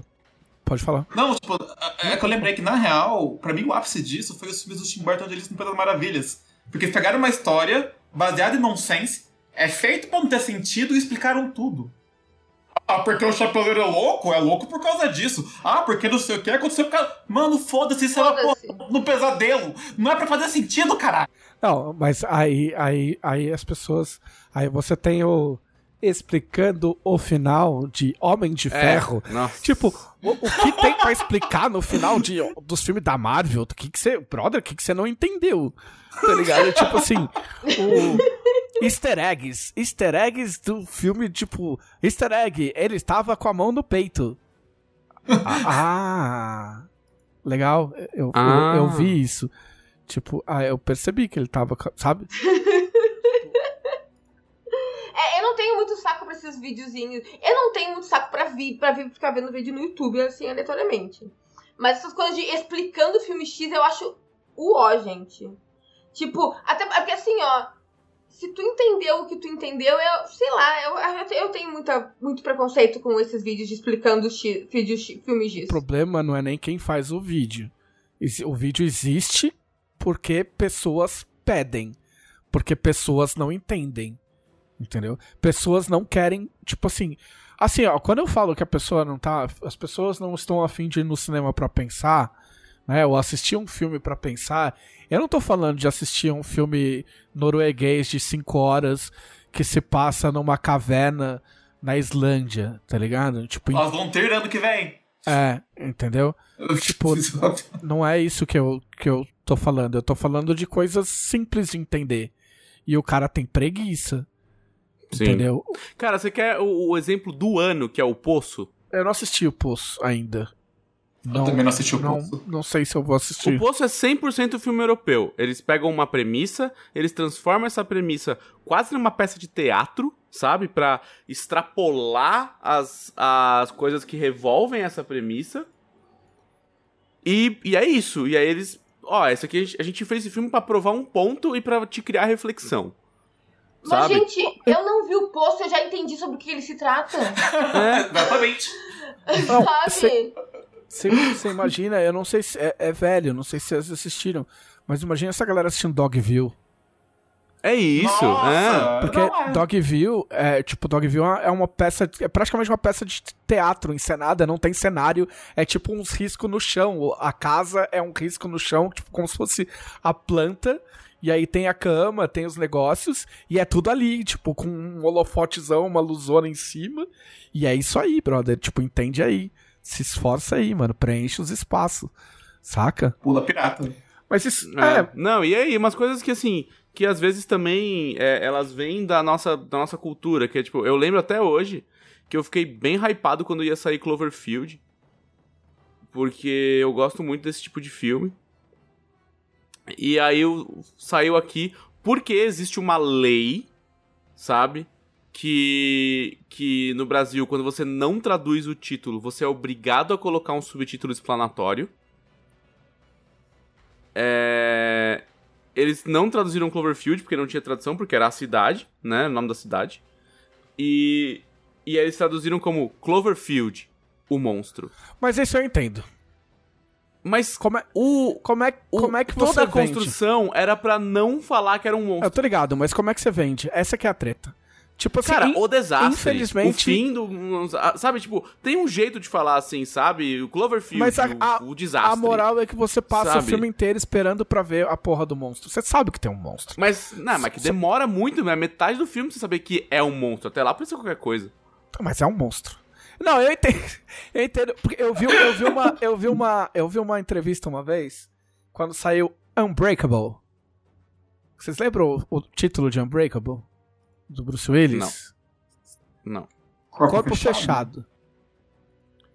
E aí muita gente levantou, tipo assim, eu acho, eu acho uma boa escolha de, de título.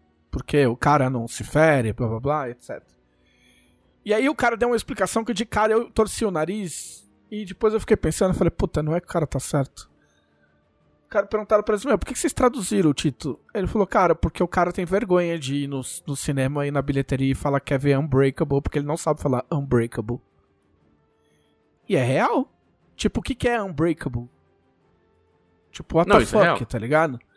Entendeu? Então, assim, por mais que, tipo, Love Story, uma história de amor precisava? Não, não precisava. Podia só chamar uma história de amor, afinal de contas. Entendeu? É, então, às vezes, cara, precisa mudar. E, e hoje em dia a gente tem, tem uma treta que é a, a obrigatoriedade, às vezes, de manter o título original. Você não pode traduzir o, tit o título e deixar só a tradução. Tem, Sim, tem, sim, tem, isso é tem produtoras que exigem que o título original fique, porque o cara, o cara vai vender bonequinho e vai mandar imprimir a embalagem do bonequinho na puta que pariu, entendeu? E ele vai imprimir tudo com do mesmo jeito pra todos os países. Ele não quer ter que ficar traduzindo. E aí você precisa pode botar um subtítulo. Eu, eu assim, eu tenho um pouco mais de compreensão com esse negócio de subtítulo, porque eu tenho um amigo que já trabalhou tra- é, fazendo, fazendo títulos e escrevendo sinopses de, de capinha de DVD na época. Que é um trabalho ingrato. Ah, ele traduzia esses. Ele traduzia os filmes que vêm direto pra DVD. É, tipo essas coisas assim. Difícil. É, eu, eu consigo me relacionar com essa. com essa dor. Porque um dos meus primeiros trabalhos eu trabalhei na Sky. Na. na né, no bagulho de TV por satélite. E lá eu trabalhei na área que escrevia as newsletters. E a gente recebia as newsletters com as resenhas das coisas.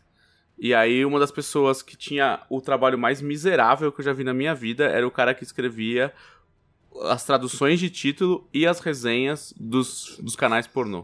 Nossa. Muita dor. E o trabalho dele, o trabalho dele era duro. Literalmente tudo. Caralho. É. Ca- Camila Gamino. Camila Gamino. Ah, eu!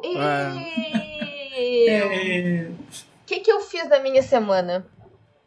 Nas minhas duas últimas semanas, já que faz duas semanas que eu não venho nesse podcast. Três horas de podcast. Ah, Enfim, eu joguei RPG. Só que eu estou jogando mais RPG do que da última vez que eu vim aqui. Indo contra o que eu havia prometido pra minha terapeuta, inclusive. Não, mas você fez uma pausa. Eu fiz uma pausa, não. Eu fiquei uma semana sem jogar RPG, porque eu tava no meu limite. Reorganizei algumas mesas, algumas coisas. Na manhã que eu falei pra ela, não, acabou uma mesa ontem, que era o Lágrimas, a Dragão Ra- Rainha. E agora eu vou ficar só com nove, não vou entrar em grupo nenhum. De tarde, Do Só mesmo- com nove, né? de tarde, Só no mesmíssimo dia, alguém tinha me citado num grupo que eu tô no Discord. E eu fui lá pra tentar descobrir quem é que tinha falado alguma coisa que me citaram no dia anterior. E obviamente já tinha um milhão de conversas antes. E fiquei batendo papo no pessoal. Só que este grupo não é um grupo qualquer. Este grupo é uma guilda de RPG. É a guilda do submundo de Valkyria. Explica o que, que é a conversando com guilda. o pessoal. Não, Uma explica o que, guilda. é. O que é uma guilda de RPG? É um lugar onde existem vários mestres diferentes. Cada pessoa tem um personagem e eles. É como se fosse uma guilda de verdade. Eh, Cada mestre que for mestrar põe uma missão lá. E quem tiver disponível para aquele horário e naquele nível, pega a missão e vai jogar naquele horário pré-determinado. e vai evoluindo seu personagem dentro da guilda, né? Tem, é um pouco diferente de um jogo normal, porque são vários mestres, então tem vários protocolos a serem seguidos e tal, né? E eu me super entusiasmei, super me animei conversando com a galera lá. Mandei minha ficha no mesmo dia. Eu tô jogando com a, com a Tali, sim, com a mesma Tali do Lágrimas da Dragão Rainha. Porém, todavia, entretanto, a ficha é diferente, porque segue os parâmetros da guilda. Ok. Uh, o background é igual, mas a minha Tali da guilda não passou pelas coisas que a Tali do Lágrimas passou. É uma Tali de um universo parale- paralelo à Tali do Lágrimas.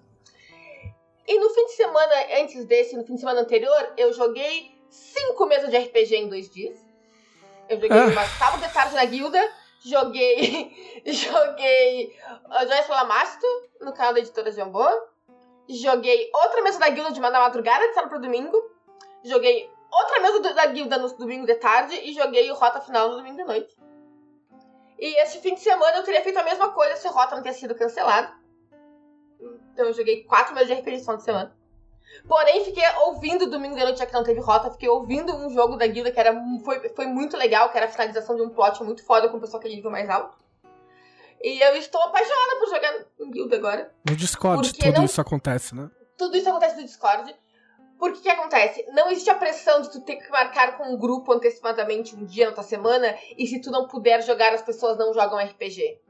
Ah, as missões só podem ser marcadas com, no máximo 24 horas de antecedência e geralmente o pessoal marca no mesmo dia. Então é assim: ó, estou disponível, posso jogar. Ó, não posso jogar hoje. Outras pessoas vão jogar e vai acontecer de qualquer maneira. Sabe? Então tira essa pressão. E eu tô amando jogar lá. O pessoal é super querido, o pessoal é super prestativo. E, tipo, eu tô amando jogar lá, eu tô amando todo mundo. Um beijão pra galera da Guilda do Sul de Valkyria, vocês são maravilhosos. E eles me ajudaram num monte de coisas, assim, de coisas que eu estou tratando com a minha terapeuta. E muito por acaso eu comecei a desenvolver com a galera lá. Então eu tô muito feliz fazendo isso. Tô jogando que nem. Não sei que nem o quê. Que nem um carrinho descontrolado. Eu perdi o controle sobre a minha vida. Eu não sei mais o que eu estou fazendo. Tá fazendo pudim 3 horas da manhã, né, Camila? Eu só não estou jogando mais porque eu não posso virar a madrugada inteira jogando, porque eu não tenho como dormir de manhã no dia seguinte. Mas eu estou jogando enlouquecidamente, vocês não têm ideia. Eu, porque assim, ó, eu faço tudo que eu tenho que fazer até as quatro da tarde. é, de trabalho, de tudo. Aí às quatro, tipo, às quatro, quatro e pouco começa algum jogo, eu jogo. Terminar pelas sete e meia e eu entro no meu próximo jogo, que geralmente é às sete e meia, então é tudo uma coisa colada na outra, assim. Mas é divertidíssimo e eu quero super mandar um beijo pra essa galera que. que é muito legal e tá me ajudando muito em algumas coisas da minha vida e com quem eu tenho me divertido demais e conversado demais, enfim. Ela- eu tô jogando muito Ela RPG. descobriu o MMO analógico. Não ofende o RPG! Agora eu gostaria de fazer só uma observação bem pertinente. Hum. Que eu estou em um total de zero mesas da Camila.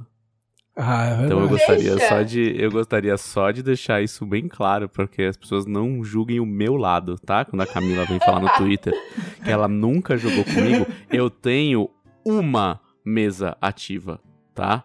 Uma nesse momento, não não nove, não oito, não sete. Eu tenho uma, tá? Que inclusive é de amigos meus do colégio, tá?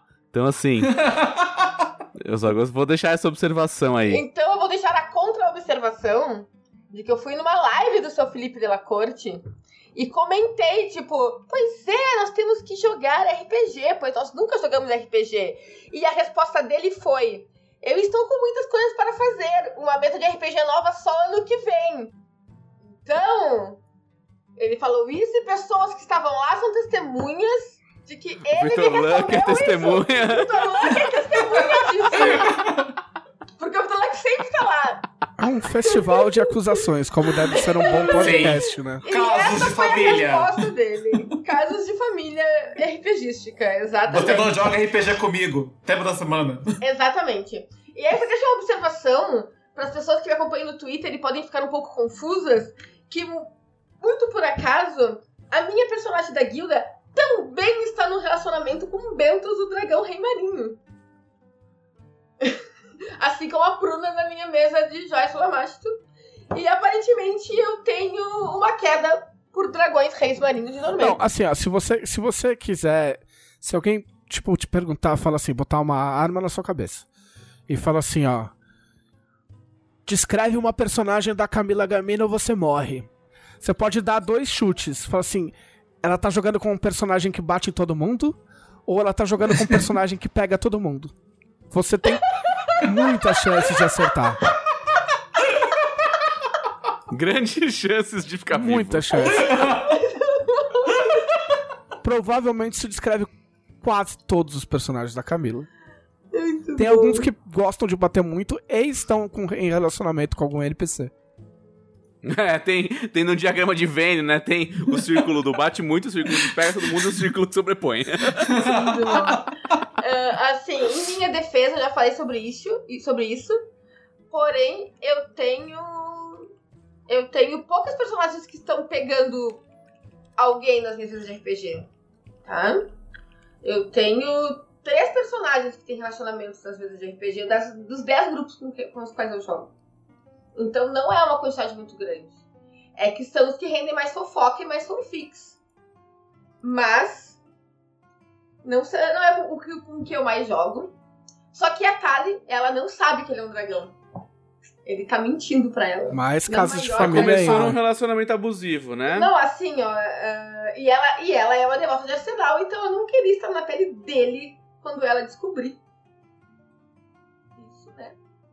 Mas tá muito divertido. Eu comecei com a personagem lá com uma ideia de personalidade pra ela.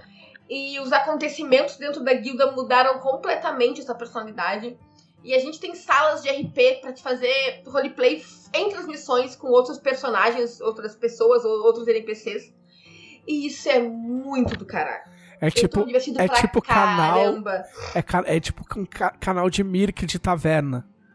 Eu ia falar isso é agora. sério, é isso aí mesmo. É, os caras, os caras re- eles ressignificaram o RPG de fórum. É. Não, não, não, não, não. Não é nem de fórum. Em, em 1900 e o Oda começou One Piece. 1900 de lançamento de One Piece. É, um, 1900, exatamente, porque em 1997 existia canal. Não tô diminuindo, pelo amor de Deus, o Discord, mas é que é engraçado porque era um bagulho que já existia.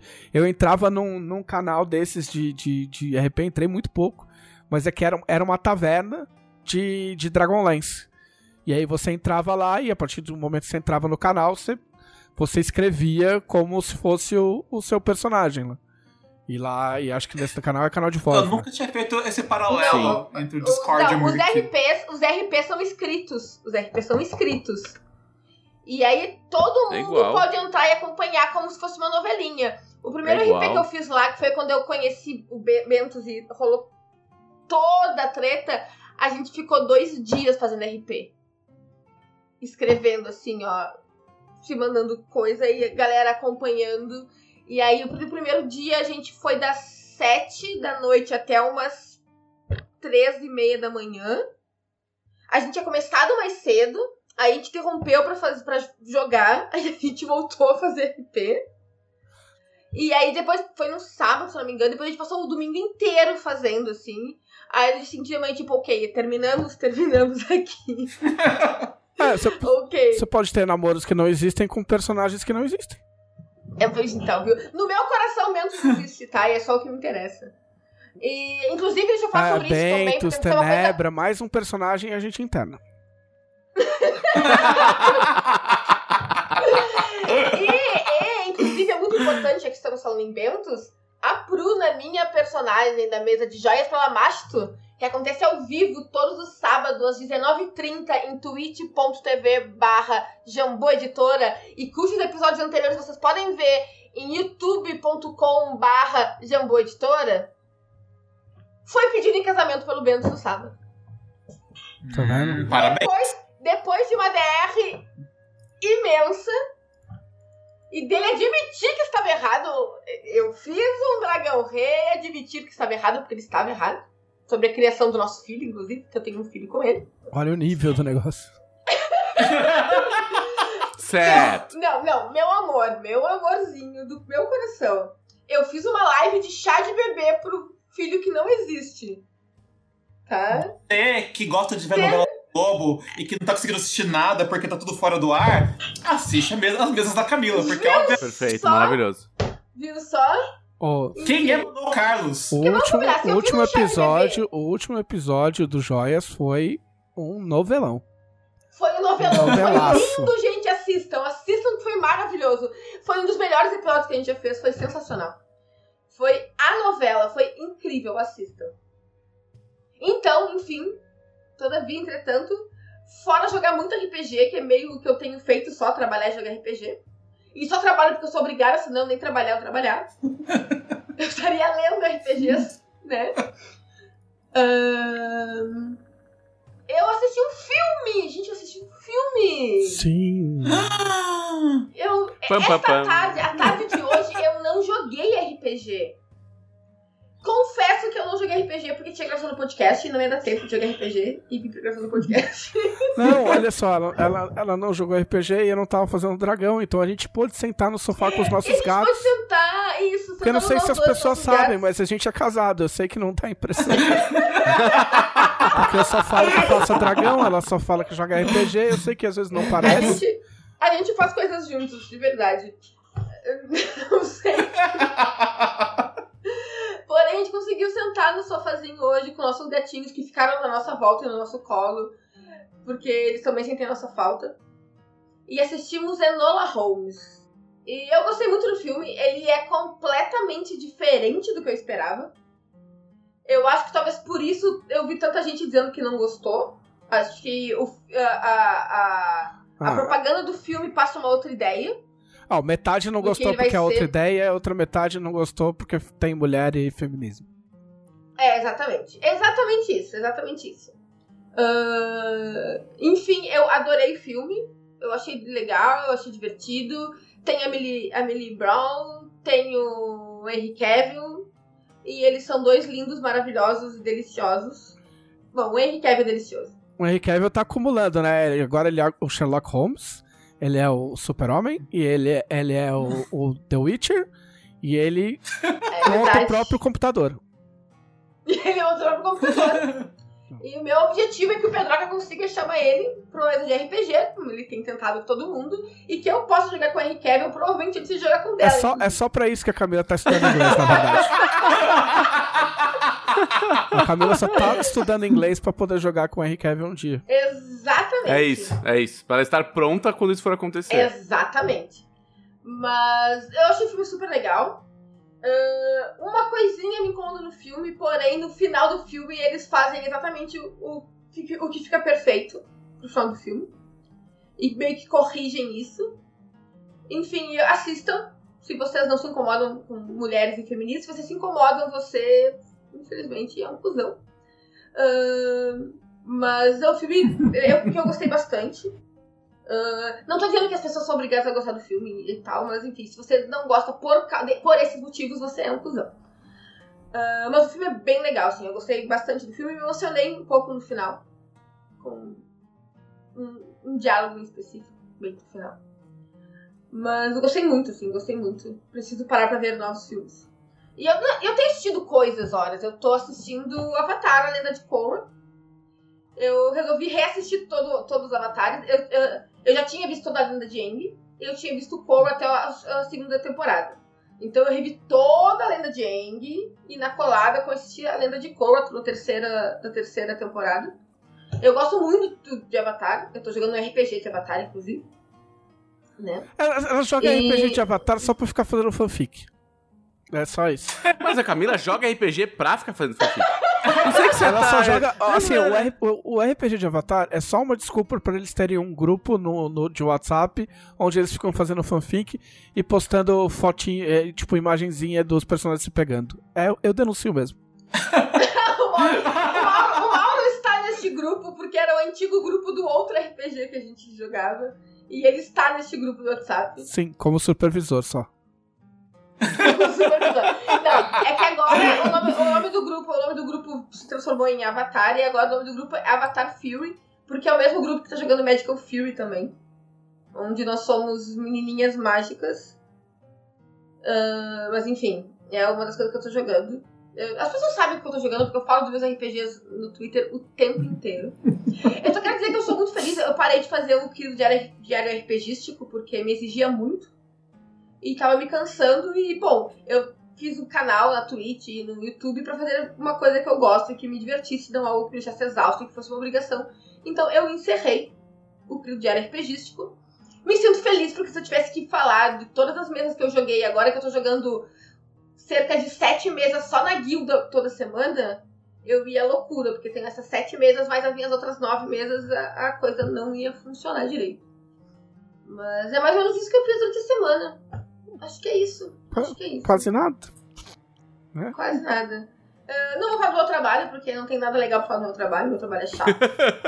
Mas, mas, mas. Ele paga as minhas contas e os meus livros de RPG. Mas, Mas, mas você fez. O que que você fez?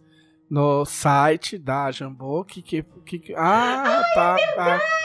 Só um detalhe. Só um detalhe. Saiu um texto novo blog da Jambô. Mês passado- Mês passado, ou início desse mês, agora não vou lembrar se foi na última, no último semana de agosto, na primeira de setembro, saiu um texto meu sobre como começar a jogar RPG. E estas, este fim de semana saiu um texto meu sobre como começar a mestrar RPG. Ó. Então, quem quiser dar uma olhada, vai lá no site da Jambô, jamboeditora.com.br, vai lá no ladinho onde tem todas as opções e vai em blog. É blog, né? Acho que é blog. Acho que é. Mas enfim, vocês vão achar. Confio em vocês. Ah, e tem um texto meu, eu tô muito feliz porque ele rendeu umas conversas bem legais ontem. Eu tive um retorno bem legal do, do pessoal. Rendeu uma, uma conversa legal lá na guilda, rendeu uma conversa legal no meu servidor do Discord. Então é pra isso que eu escrevo coisas do blog da Jambô. E eu tô bem feliz com o texto, inclusive. Enfim. ahn, se vocês têm sugestões de assuntos pra eu escrever, podem mandar sugestões pelo Twitter ou pelo Discord. Aceito sugestões. E eu acho que é isso. Ei, Olha só, é isso. Quase nada.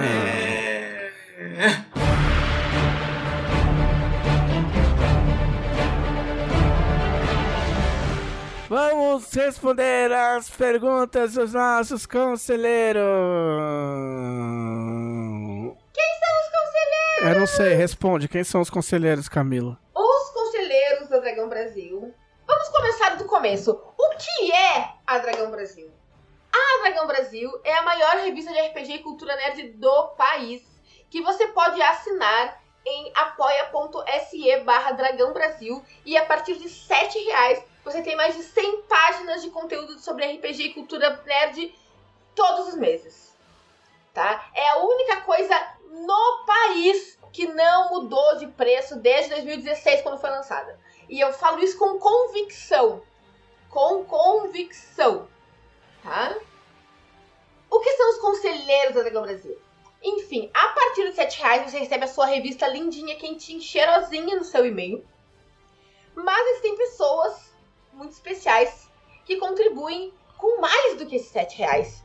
Que são os nossos conselheiros que têm acesso ao grupo exclusivo no Facebook, que é o grupo dos conselheiros da Dragão Brasil. E essas pessoas incríveis, maravilhosas, cheirosas e fofas podem fazer perguntas para este podcast. Exato. Perguntas como. Como essa pergunta do Alexandre de Albuquerque Lima. Camila, já tem previsão de quando vai publicar o conto que está escrevendo? Então, isso foi umas coisas que eu fiz semana passada. Eu terminei de escrever o Ela, conto. ela cobrou o escanteio e, e cabeceou. E correu pra cabecear. Era isso. Porque era isso que eu iria falar e lendo na ordem essa pergunta. Hum, Tá, lindo. vai. Eu já escrevi o conto, eu já terminei o conto. Eu escrevi ele numa madrugada de insônia, eu andei tendo muitas crises de insônia. E aí, sempre que eu dormia, a cabeça ficava pensando no conto, eu acordava de manhã e não tinha, não conseguia escrever porque eu travava. Aí uma noite eu pensei, querido cérebro, se você não vai parar de pensar neste conto para me deixar dormir em paz, então a gente vai levantar agora, que são 4 horas da manhã, vamos sentar na frente do computador e vamos escrever essa merda. E foi o que eu fiz. Já está pronto, em seguida será postado. Escreveu usando o meu método favorito, que é na pura força do ódio!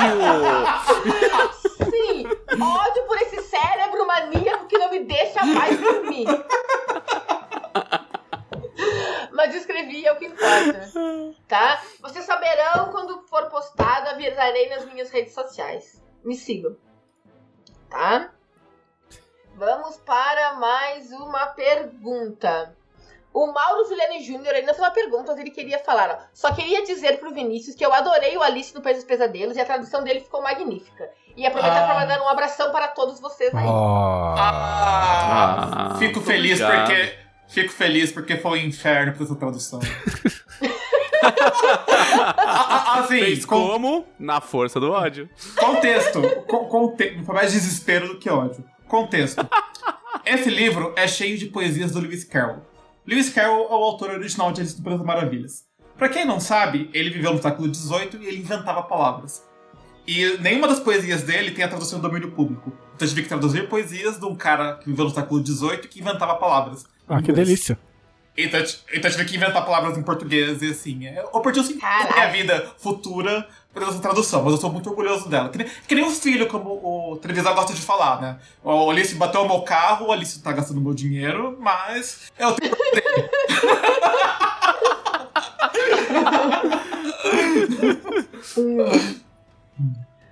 O Vitor Luck. Não tem que acabar o Vitor Luck nada, porque ele é um querido. Não, ele não tem. perguntou: O podcast da Dragão Brasil pode substituir o amor? A resposta é sim, mas pediram perguntas. Vitor Luck que está fazendo teasing, né? Vocês estão acompanhando as redes sociais do Vitor Sim. Luck? Falou que vai Sim. lançar uma música, vai lançar um Single. single, essa semana. Sim, eu vi. De Tormenta, não é? É. Se, se nossos é, advogados deixarem, né?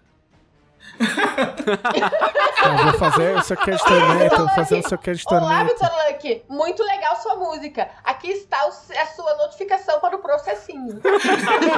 Ah, brincadeira, você não é capaz de ele achar que é verdade. Eu conheço o Vitor Luck, Coitado, né? Vitor Luck, nós chamamos Vitor Luck. Nós chamamos, você só não pode ganhar dinheiro com essa música. É isso. Você pode ganhar amor por ela, não tem o menor problema. O João Ricardo Ramos perguntou: qual item colecionável de vocês favorito? Item favorito colecionável de RPG de vocês? Pode ser dado, da hora, uma pelúcia, uma miniatura, um mapa. Qual é o Ah, favorito de vocês? Pode ser um livro? O meu favorito eu acho que sei, que é a minha torrezinha de, da- de rolar dados. Eu amo a minha torrezinha de rolar dados, porque é uma torre de castelo mesmo que um amigo meu fez com um biscuit e um tubo de Pringles. e ela é linda, ela é maravilhosa, ele é muito bom. É um não sei exclusivo mesmo. não sei se o Pedro, Bla- não sei se o Pedro Bla- Blasina tá escutando, porque ele foi embora pro Canadá também. Todas as pessoas que jogam RPG comigo vão embora pro Canadá, de verdade, já, foi, já mandei cinco pra lá. É, tipo, assim, a- na verdade, assim, ela, ela traz as pessoas pra Porto Alegre e depois elas vão pro Canadá. É, me fala mais sobre esse plano aí. Talvez valha a pena.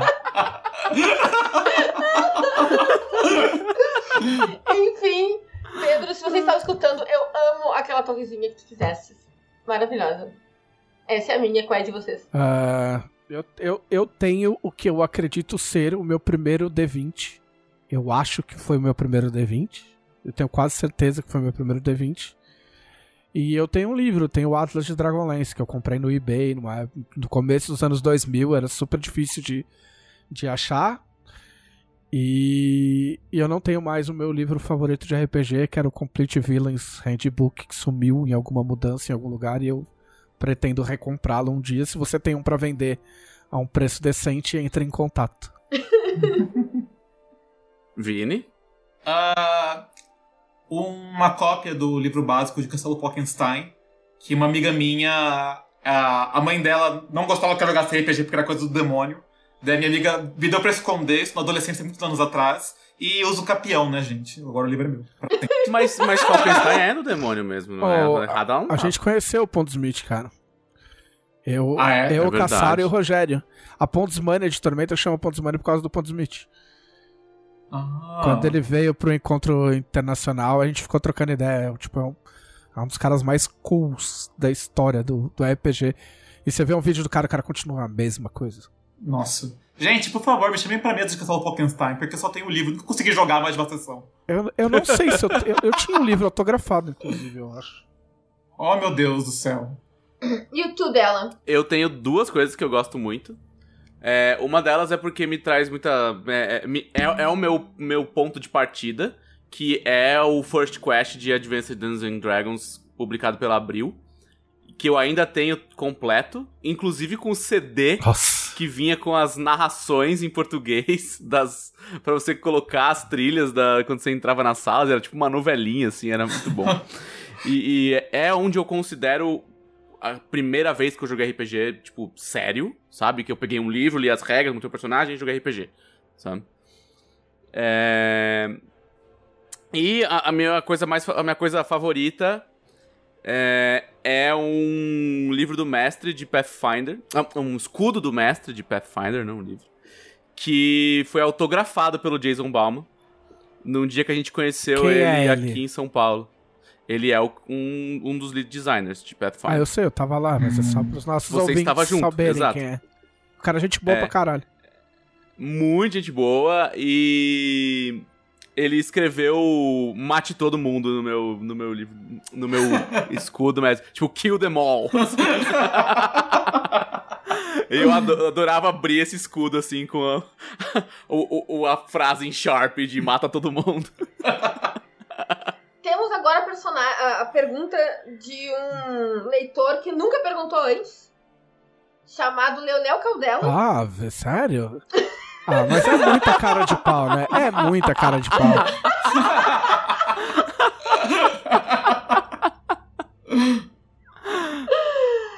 O Leonel Caldela, este leitor desconhecido, pergunta qual personagem, cena ou momento no RPG que pareceu foda pra vocês na hora, anos atrás, mas hoje vocês discordam completamente. Uma decisão como mestre que não tomaria, um personagem que foi legal, mas agora seria irritante, ou algo. Ah, Eu não consigo pensar em nada. Nossa, é porque é Teve tanta mesa, né? Como é que você vai, tipo... São Teve tantos... uma mesa de vampiro que eu Não, mas assim, ó, de verdade, de verdade. ah, Por algum motivo, as mesas da minha adolescência, eu apaguei quase todas, assim. Uma decisão que eu achei legal na hora, mas me arrependi depois de ter tomado, foi aceitado jogar uma mesa de vampiro.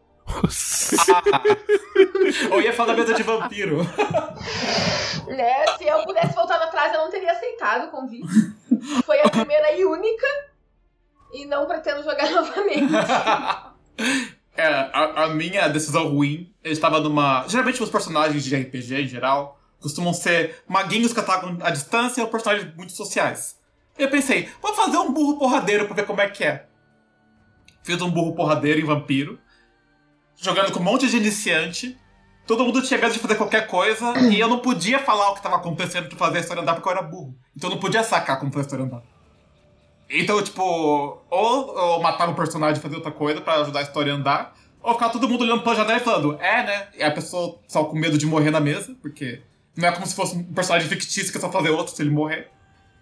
Eu, me arrependi muito dessa decisão. Cara, eu me arrependo de alguns dos dos personagens que eu fiz quando eu era adolescente, porque é, a gente tinha uma noção muito diferente do que é maneiro, do que é legal. então eu fiz muitos. Eu, eu lembro de um personagem que eu carreguei por muito tempo, que o nome dele era Seth. E ele era o, o, o clássico ladino com um passado trágico, que era cool demais pra estar na party, sabe? e, tipo, isso é um, só um saco em mesa hoje pra mim, sabe? Tipo, esse, ca- esse personagem que é muito legal, é muito descolado, é misterioso, e é meio... E ele acha que é personalidade ser babaca com os outros, assim, sabe? Um adolescente típico. É, Se exato. você não jogava assim, você tava errado. É... Não, eu não me arrependo nem um pouquinho, mas eu, eu, eu- o meu- primeiro personagem de campanha foi um Kender, e eu fazia voz de Kender, e eu não teria a menor capacidade de fazer voz de Kender hoje em dia. Eu ia perguntar o que é uma voz Faz de assim, Kender, fala esse assim. Entendeu? Não fui eu que peguei essa espada, eu peguei emprestado. Tipo, assim, por quatro horas, entendeu? Tipo, Nossa, ficou rouco três era dias. o Trish Lorian McLaurigan Plufstein. Era o nome do personagem. E era muito legal, a aventura era muito legal, mas eu não conseguiria fazer essa voz. Eu, eu, eu me irritaria antes de irritar os meus amigos. Justo. Pergunta do Cássio Segatin. Quais os livros jogos vocês mais curtem e recomendam? Ah, é, eu só joguei a, a o Feiticeiro da Montanha de Fogo. Clássico, assim, né? gosto- Eu gosto muito do Ataque à Califórnia, do Guilherme. Eu, tanto é que eu comecei ele quatro vezes. Um dia eu vou tentar de novo, porque eu não consegui chegar no final ainda. Vocês vão... Quem jogou vai entender, mas as quatro vezes que eu joguei, três delas eu morri pra passarinhos. Ok, entendo. Previsível. Não te julgo. Pois é. E a última vez que eu fiz, eu joguei. Eu morri bem no final, assim, mas, né? Mas eu acho legal, assim, se não fosse um livro jogo que eu gostasse, eu não teria tentado jogar ele quatro vezes. Justo. Então, eu gosto bastante. Eu não joguei o Ataque Califórnia ainda, você acredita? Porque eu falei pro Guilherme que ele nunca me deu um exemplar e eu me recusava a jogar no, no digital. Eu, eu, eu jogaria, mas o, mas o Guilherme- mas já virou um meme interno eu não ter jogado Ataque à Califórnia. o cara que escreveu. Não, não, o Guilherme escreveu e aí o Gui- é, Não, não, Califórnia. sim, sim, aí o Guilherme fica fica tipo triste, entendeu? E aí eu não posso jogar. tipo, eu não posso mais jogar porque aí vai acabar com, com o meme. Tem que manter a tradição, cara. Eu, eu concordo. Eu concordo. com Ah, eu tipo posso coisa. jogar e Eu- não contar pra ele. Justo. Eu acho É, justo. É, é, é, mantém. É isso, mantém o Poker Face aí. Antes do especialista comentar, eu, eu, eu, o meu favorito é a Masmorra da Morte. Inclusive é o único que eu tenho autografado pelo Ian na, na CCXP que ele veio. Mas eu gosto muito do Templo do Terror. E eu fiquei bem satisfeito com os que eu peguei pra jogar que são fora da temática medieval que é a nave espacial Traveler e o Encontro Marcado com o Medo. Que um é, um é sobre, óbvio, uma nave espacial, mas é uma pegada bem Star Trek, que você vai, você vai tendo que montar a tua tripulação e tal, conforme você vai recrutando pessoas no caminho, é bem divertido. E tem uma, uma dinâmica diferente de como você opera a nave. E o Encontro Marcado com Medo é, é sobre supers, né? É, é de, de heróis e tal, eu acho bem legal. Vini, nosso mago dos jogos. O meu é aquilo, né? O filho que dá mais trabalho é o filho que se ama mais. o meu preferido é o Alice do País dos Pesadelos. Ah, ele, o, o texto é muito bonito, eu gostei como o Jonathan Green linkou a literatura com, com o jogo em si e a edição do Jambô tá muito bonita. Muito, muito, muito, muito bonita. Tá muito bonita mesmo, porque eu comprei este livro-jogo. Eu tenho este livro-jogo físico, mas eu não joguei ainda. Eu vou lembrar disso. Ah, a Camila é igual eu, ela compra coisas. Eu compro coisas. Tenho muitas coisas compradas. Muitas delas ainda não utilizadas, barra lidas. A Camila é o tipo de Mas- pessoa que compra livro e deixa no plástico, na prateleira. Verdade, os meus Senhor dos Anéis estão no plástico ainda, mas eles vão ficar no plástico talvez por toda a eternidade. Ah, mas isso aí é pra não Mas correr o risco, né, de ter vontade de ler. O bom é que no plástico, você pode usar eles, por exemplo, como calço de mesa, como peso de porta, sem eles estragarem. Não, o pior é que eu tenho, pior é que eu tenho uma edição linda do, do, do, do, do Senhor dos Pendura na parede. que é uma coleção de capa dura, de capa dura com as ilustrações. E a capa são ilustrações do Tolkien. Eu tenho o Senhor dos Anéis e do Hobbit, que combina na mesma coleção. Hobbit é legal, mas Hobbit você- No plástico. Hobbit você pode abrir e ler, que é, que é legal. E eu tenho um outro livro que tá no plástico, que eu não tirei o plástico por medo de perder os pedaços, que eu só vou tirar do plástico quando eu for efetivamente ler. Que é aquele livro do J.J. Abrams, que tem vários pedacinhos e batinhas Ah, e coisas sim, do, do navio. É, Isso, do Caramba. navio, do, do Teseu. É, o Gloomhaven o É. livro. Mas tem outro nome. é o Gloomhaven em livro, isso mesmo. Só que não custa mil Eu não reais. tive coragem de tirar do plástico, porque eu tenho medo de perder as pecinhas dele. É, eu demorei, Então eu eu só demorei muitos, muitos meses pra convencer. É, quando eu comprei esse livro, na época a, a minha ex-mulher tinha a mesma coisa que você de ficar colecionando e não mexer. E eu falei, vou abrir, vou mexer. E ela falou, não, não, não. Eu demorei muito tempo. Eu, eu fui muito Gloomhaven style nesse livro aí, cara. Não, nossa, não, é muito, muito, muito medo de, de estragar e perder os pedacinhos. Rasga as cartas, Camila! Rasga as cartas! Eu não tenho problema com rasgar as cartas, eu não tenho tempo pra rasgar as Porque Vocês- você tá em 10 Tu acha? Pois é, tu acha que jogando 14 meses de RPG por semana, e eu não tô exagerando pra brincar com vocês, Não eram 10? 14 meses de RPG Não, por 14. semana, eu tenho tempo de pegar um livro, não, tem 10 grupos. Ah! E, e, e, eu não estou brincando aqui, eu tô falando de uma coisa muito séria. Ela ainda faz almoço e lava roupa. E lava roupa, e aspira a casa. Eu também faço eu almoço. que dorme Calma, também, né? Senão. Mas eu, ia dizer que eu, eu ia dizer que eu durmo também, mas eu não durmo, na verdade. Obviamente, Porque- são 10 mesas. Jogue Não, é enquanto porque, eles dormem. Camila. E eu trabalho, eu faço aula de inglês, e eu faço terapia. Enquanto você dorme, um chinês joga RPG. Exatamente. Farm XP enquanto eles trabalham. enquanto eles dormem, enquanto eles fazem todo o resto. Mas é. Não, é, é que eu tô. É que eu sou. Eu sou adepta de Arsenal. Então é tipo, se não existe um horário pra jogar RPG, cria um horário. Se não existe agenda pra isso, encontra. Inclusive, a gente tá atrapalhando o. RPG dela, provavelmente. Estão atrapalhando É, que RPG. começa em minutos. Eu não, não, eu não joguei RPG de tarde por causa do podcast. E eu tenho uma mesa daqui 12 minutos. Mas eles podem esperar um pouquinho se precisar, porque sim, eu tô fazendo uma coisa importante. Mas. Então vai. ó, Último, Que é a minha mesa de academia arcana de garotas mágicas, academia arcana. última pergunta. Última pergunta. O Lucas Rodolfo. Vou polemizar. Gatos ou cachorros? Mas eu não tenho nada contra. Eu até acho cachorro legal. O grande não, problema eu- de cachorro. O grande problema de cachorro são dois. O problema de cachorro late e você tem que sair andando pegando o cocô, a bosta dele com a mão. Eu acho inadmissível que a humanidade tenha evoluído tanto pra você ter que andar atrás de um bicho pegando bosta. Não acho legal. Não posso deixar de concordar. Eu acho que cachorro dá muito mais trabalho do que gato. E cachorro latindo o dia inteiro é uma coisa que, tipo, Eu já convivi é, com deve ser com duas cadelas latindo o dia inteiro e eu que eu gostava das cadelas, as cadelas da minha mãe. E ainda assim, tipo, me tirou uns anos de vida, eu acho. É, não, registrando, registrando que assim, eu tive cachorro a minha infância inteira, assim. Eu tive cachorro até a adolescência. Não tenho nada contra. Eu gosto de cachorro dos outros também. Dela. Cachorro. Cachorro porque eu, eu não gosto da interação gato-humano. Eu acho que ela não é, não é pra mim. Mas.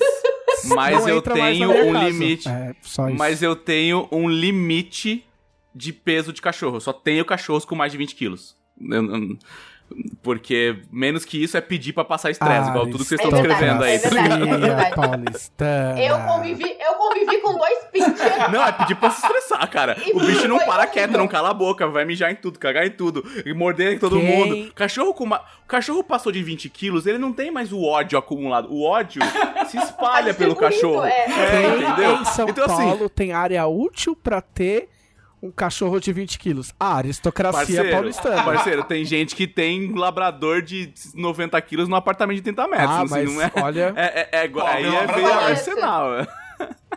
É arsenal. Se você não tem espaço pra ter um cachorro, que espaço. Vai, Vi. Eu vou esquivar da pergunta pela tangente e falar que eu prefiro ter um coelho. E eu tenho coelho mesmo. E. Coelho, coelho não late. Eu sou, eu sou hipster babaca, eu já falei.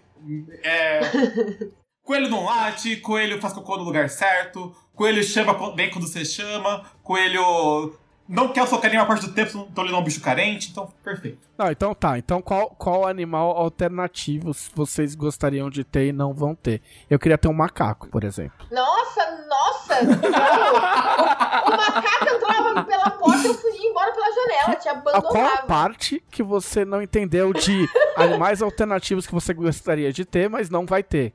Tem um, mo- tem um Então, se monte de motivos. também é um universo- Camila, Eu também só te largaria no universo alternativo. Camila. amor. tem N motivos. Foi fofinho, vai. Foi, mas deixa eu falar.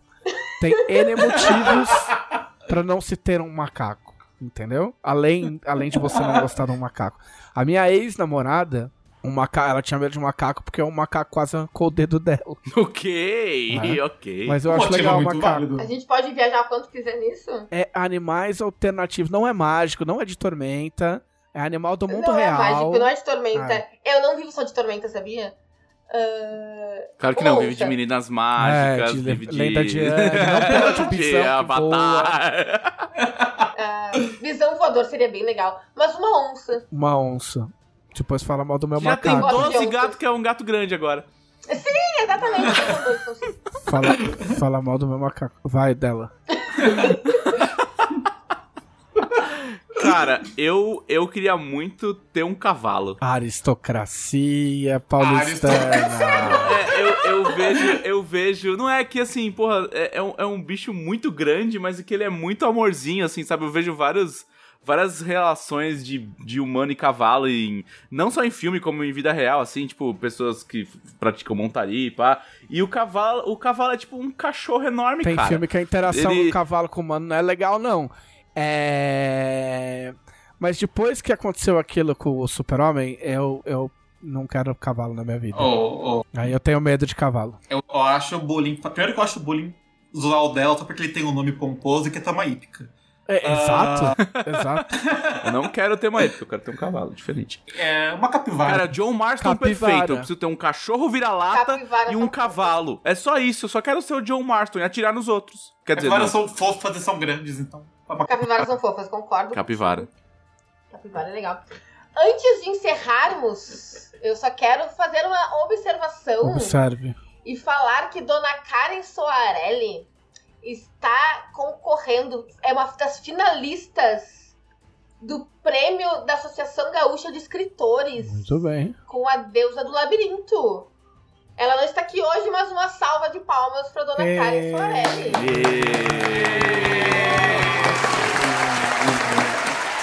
Este foi o podcast da Dragão Brasil, a maior revista de RPG e cultura nerd do país. Até semana que vem. É.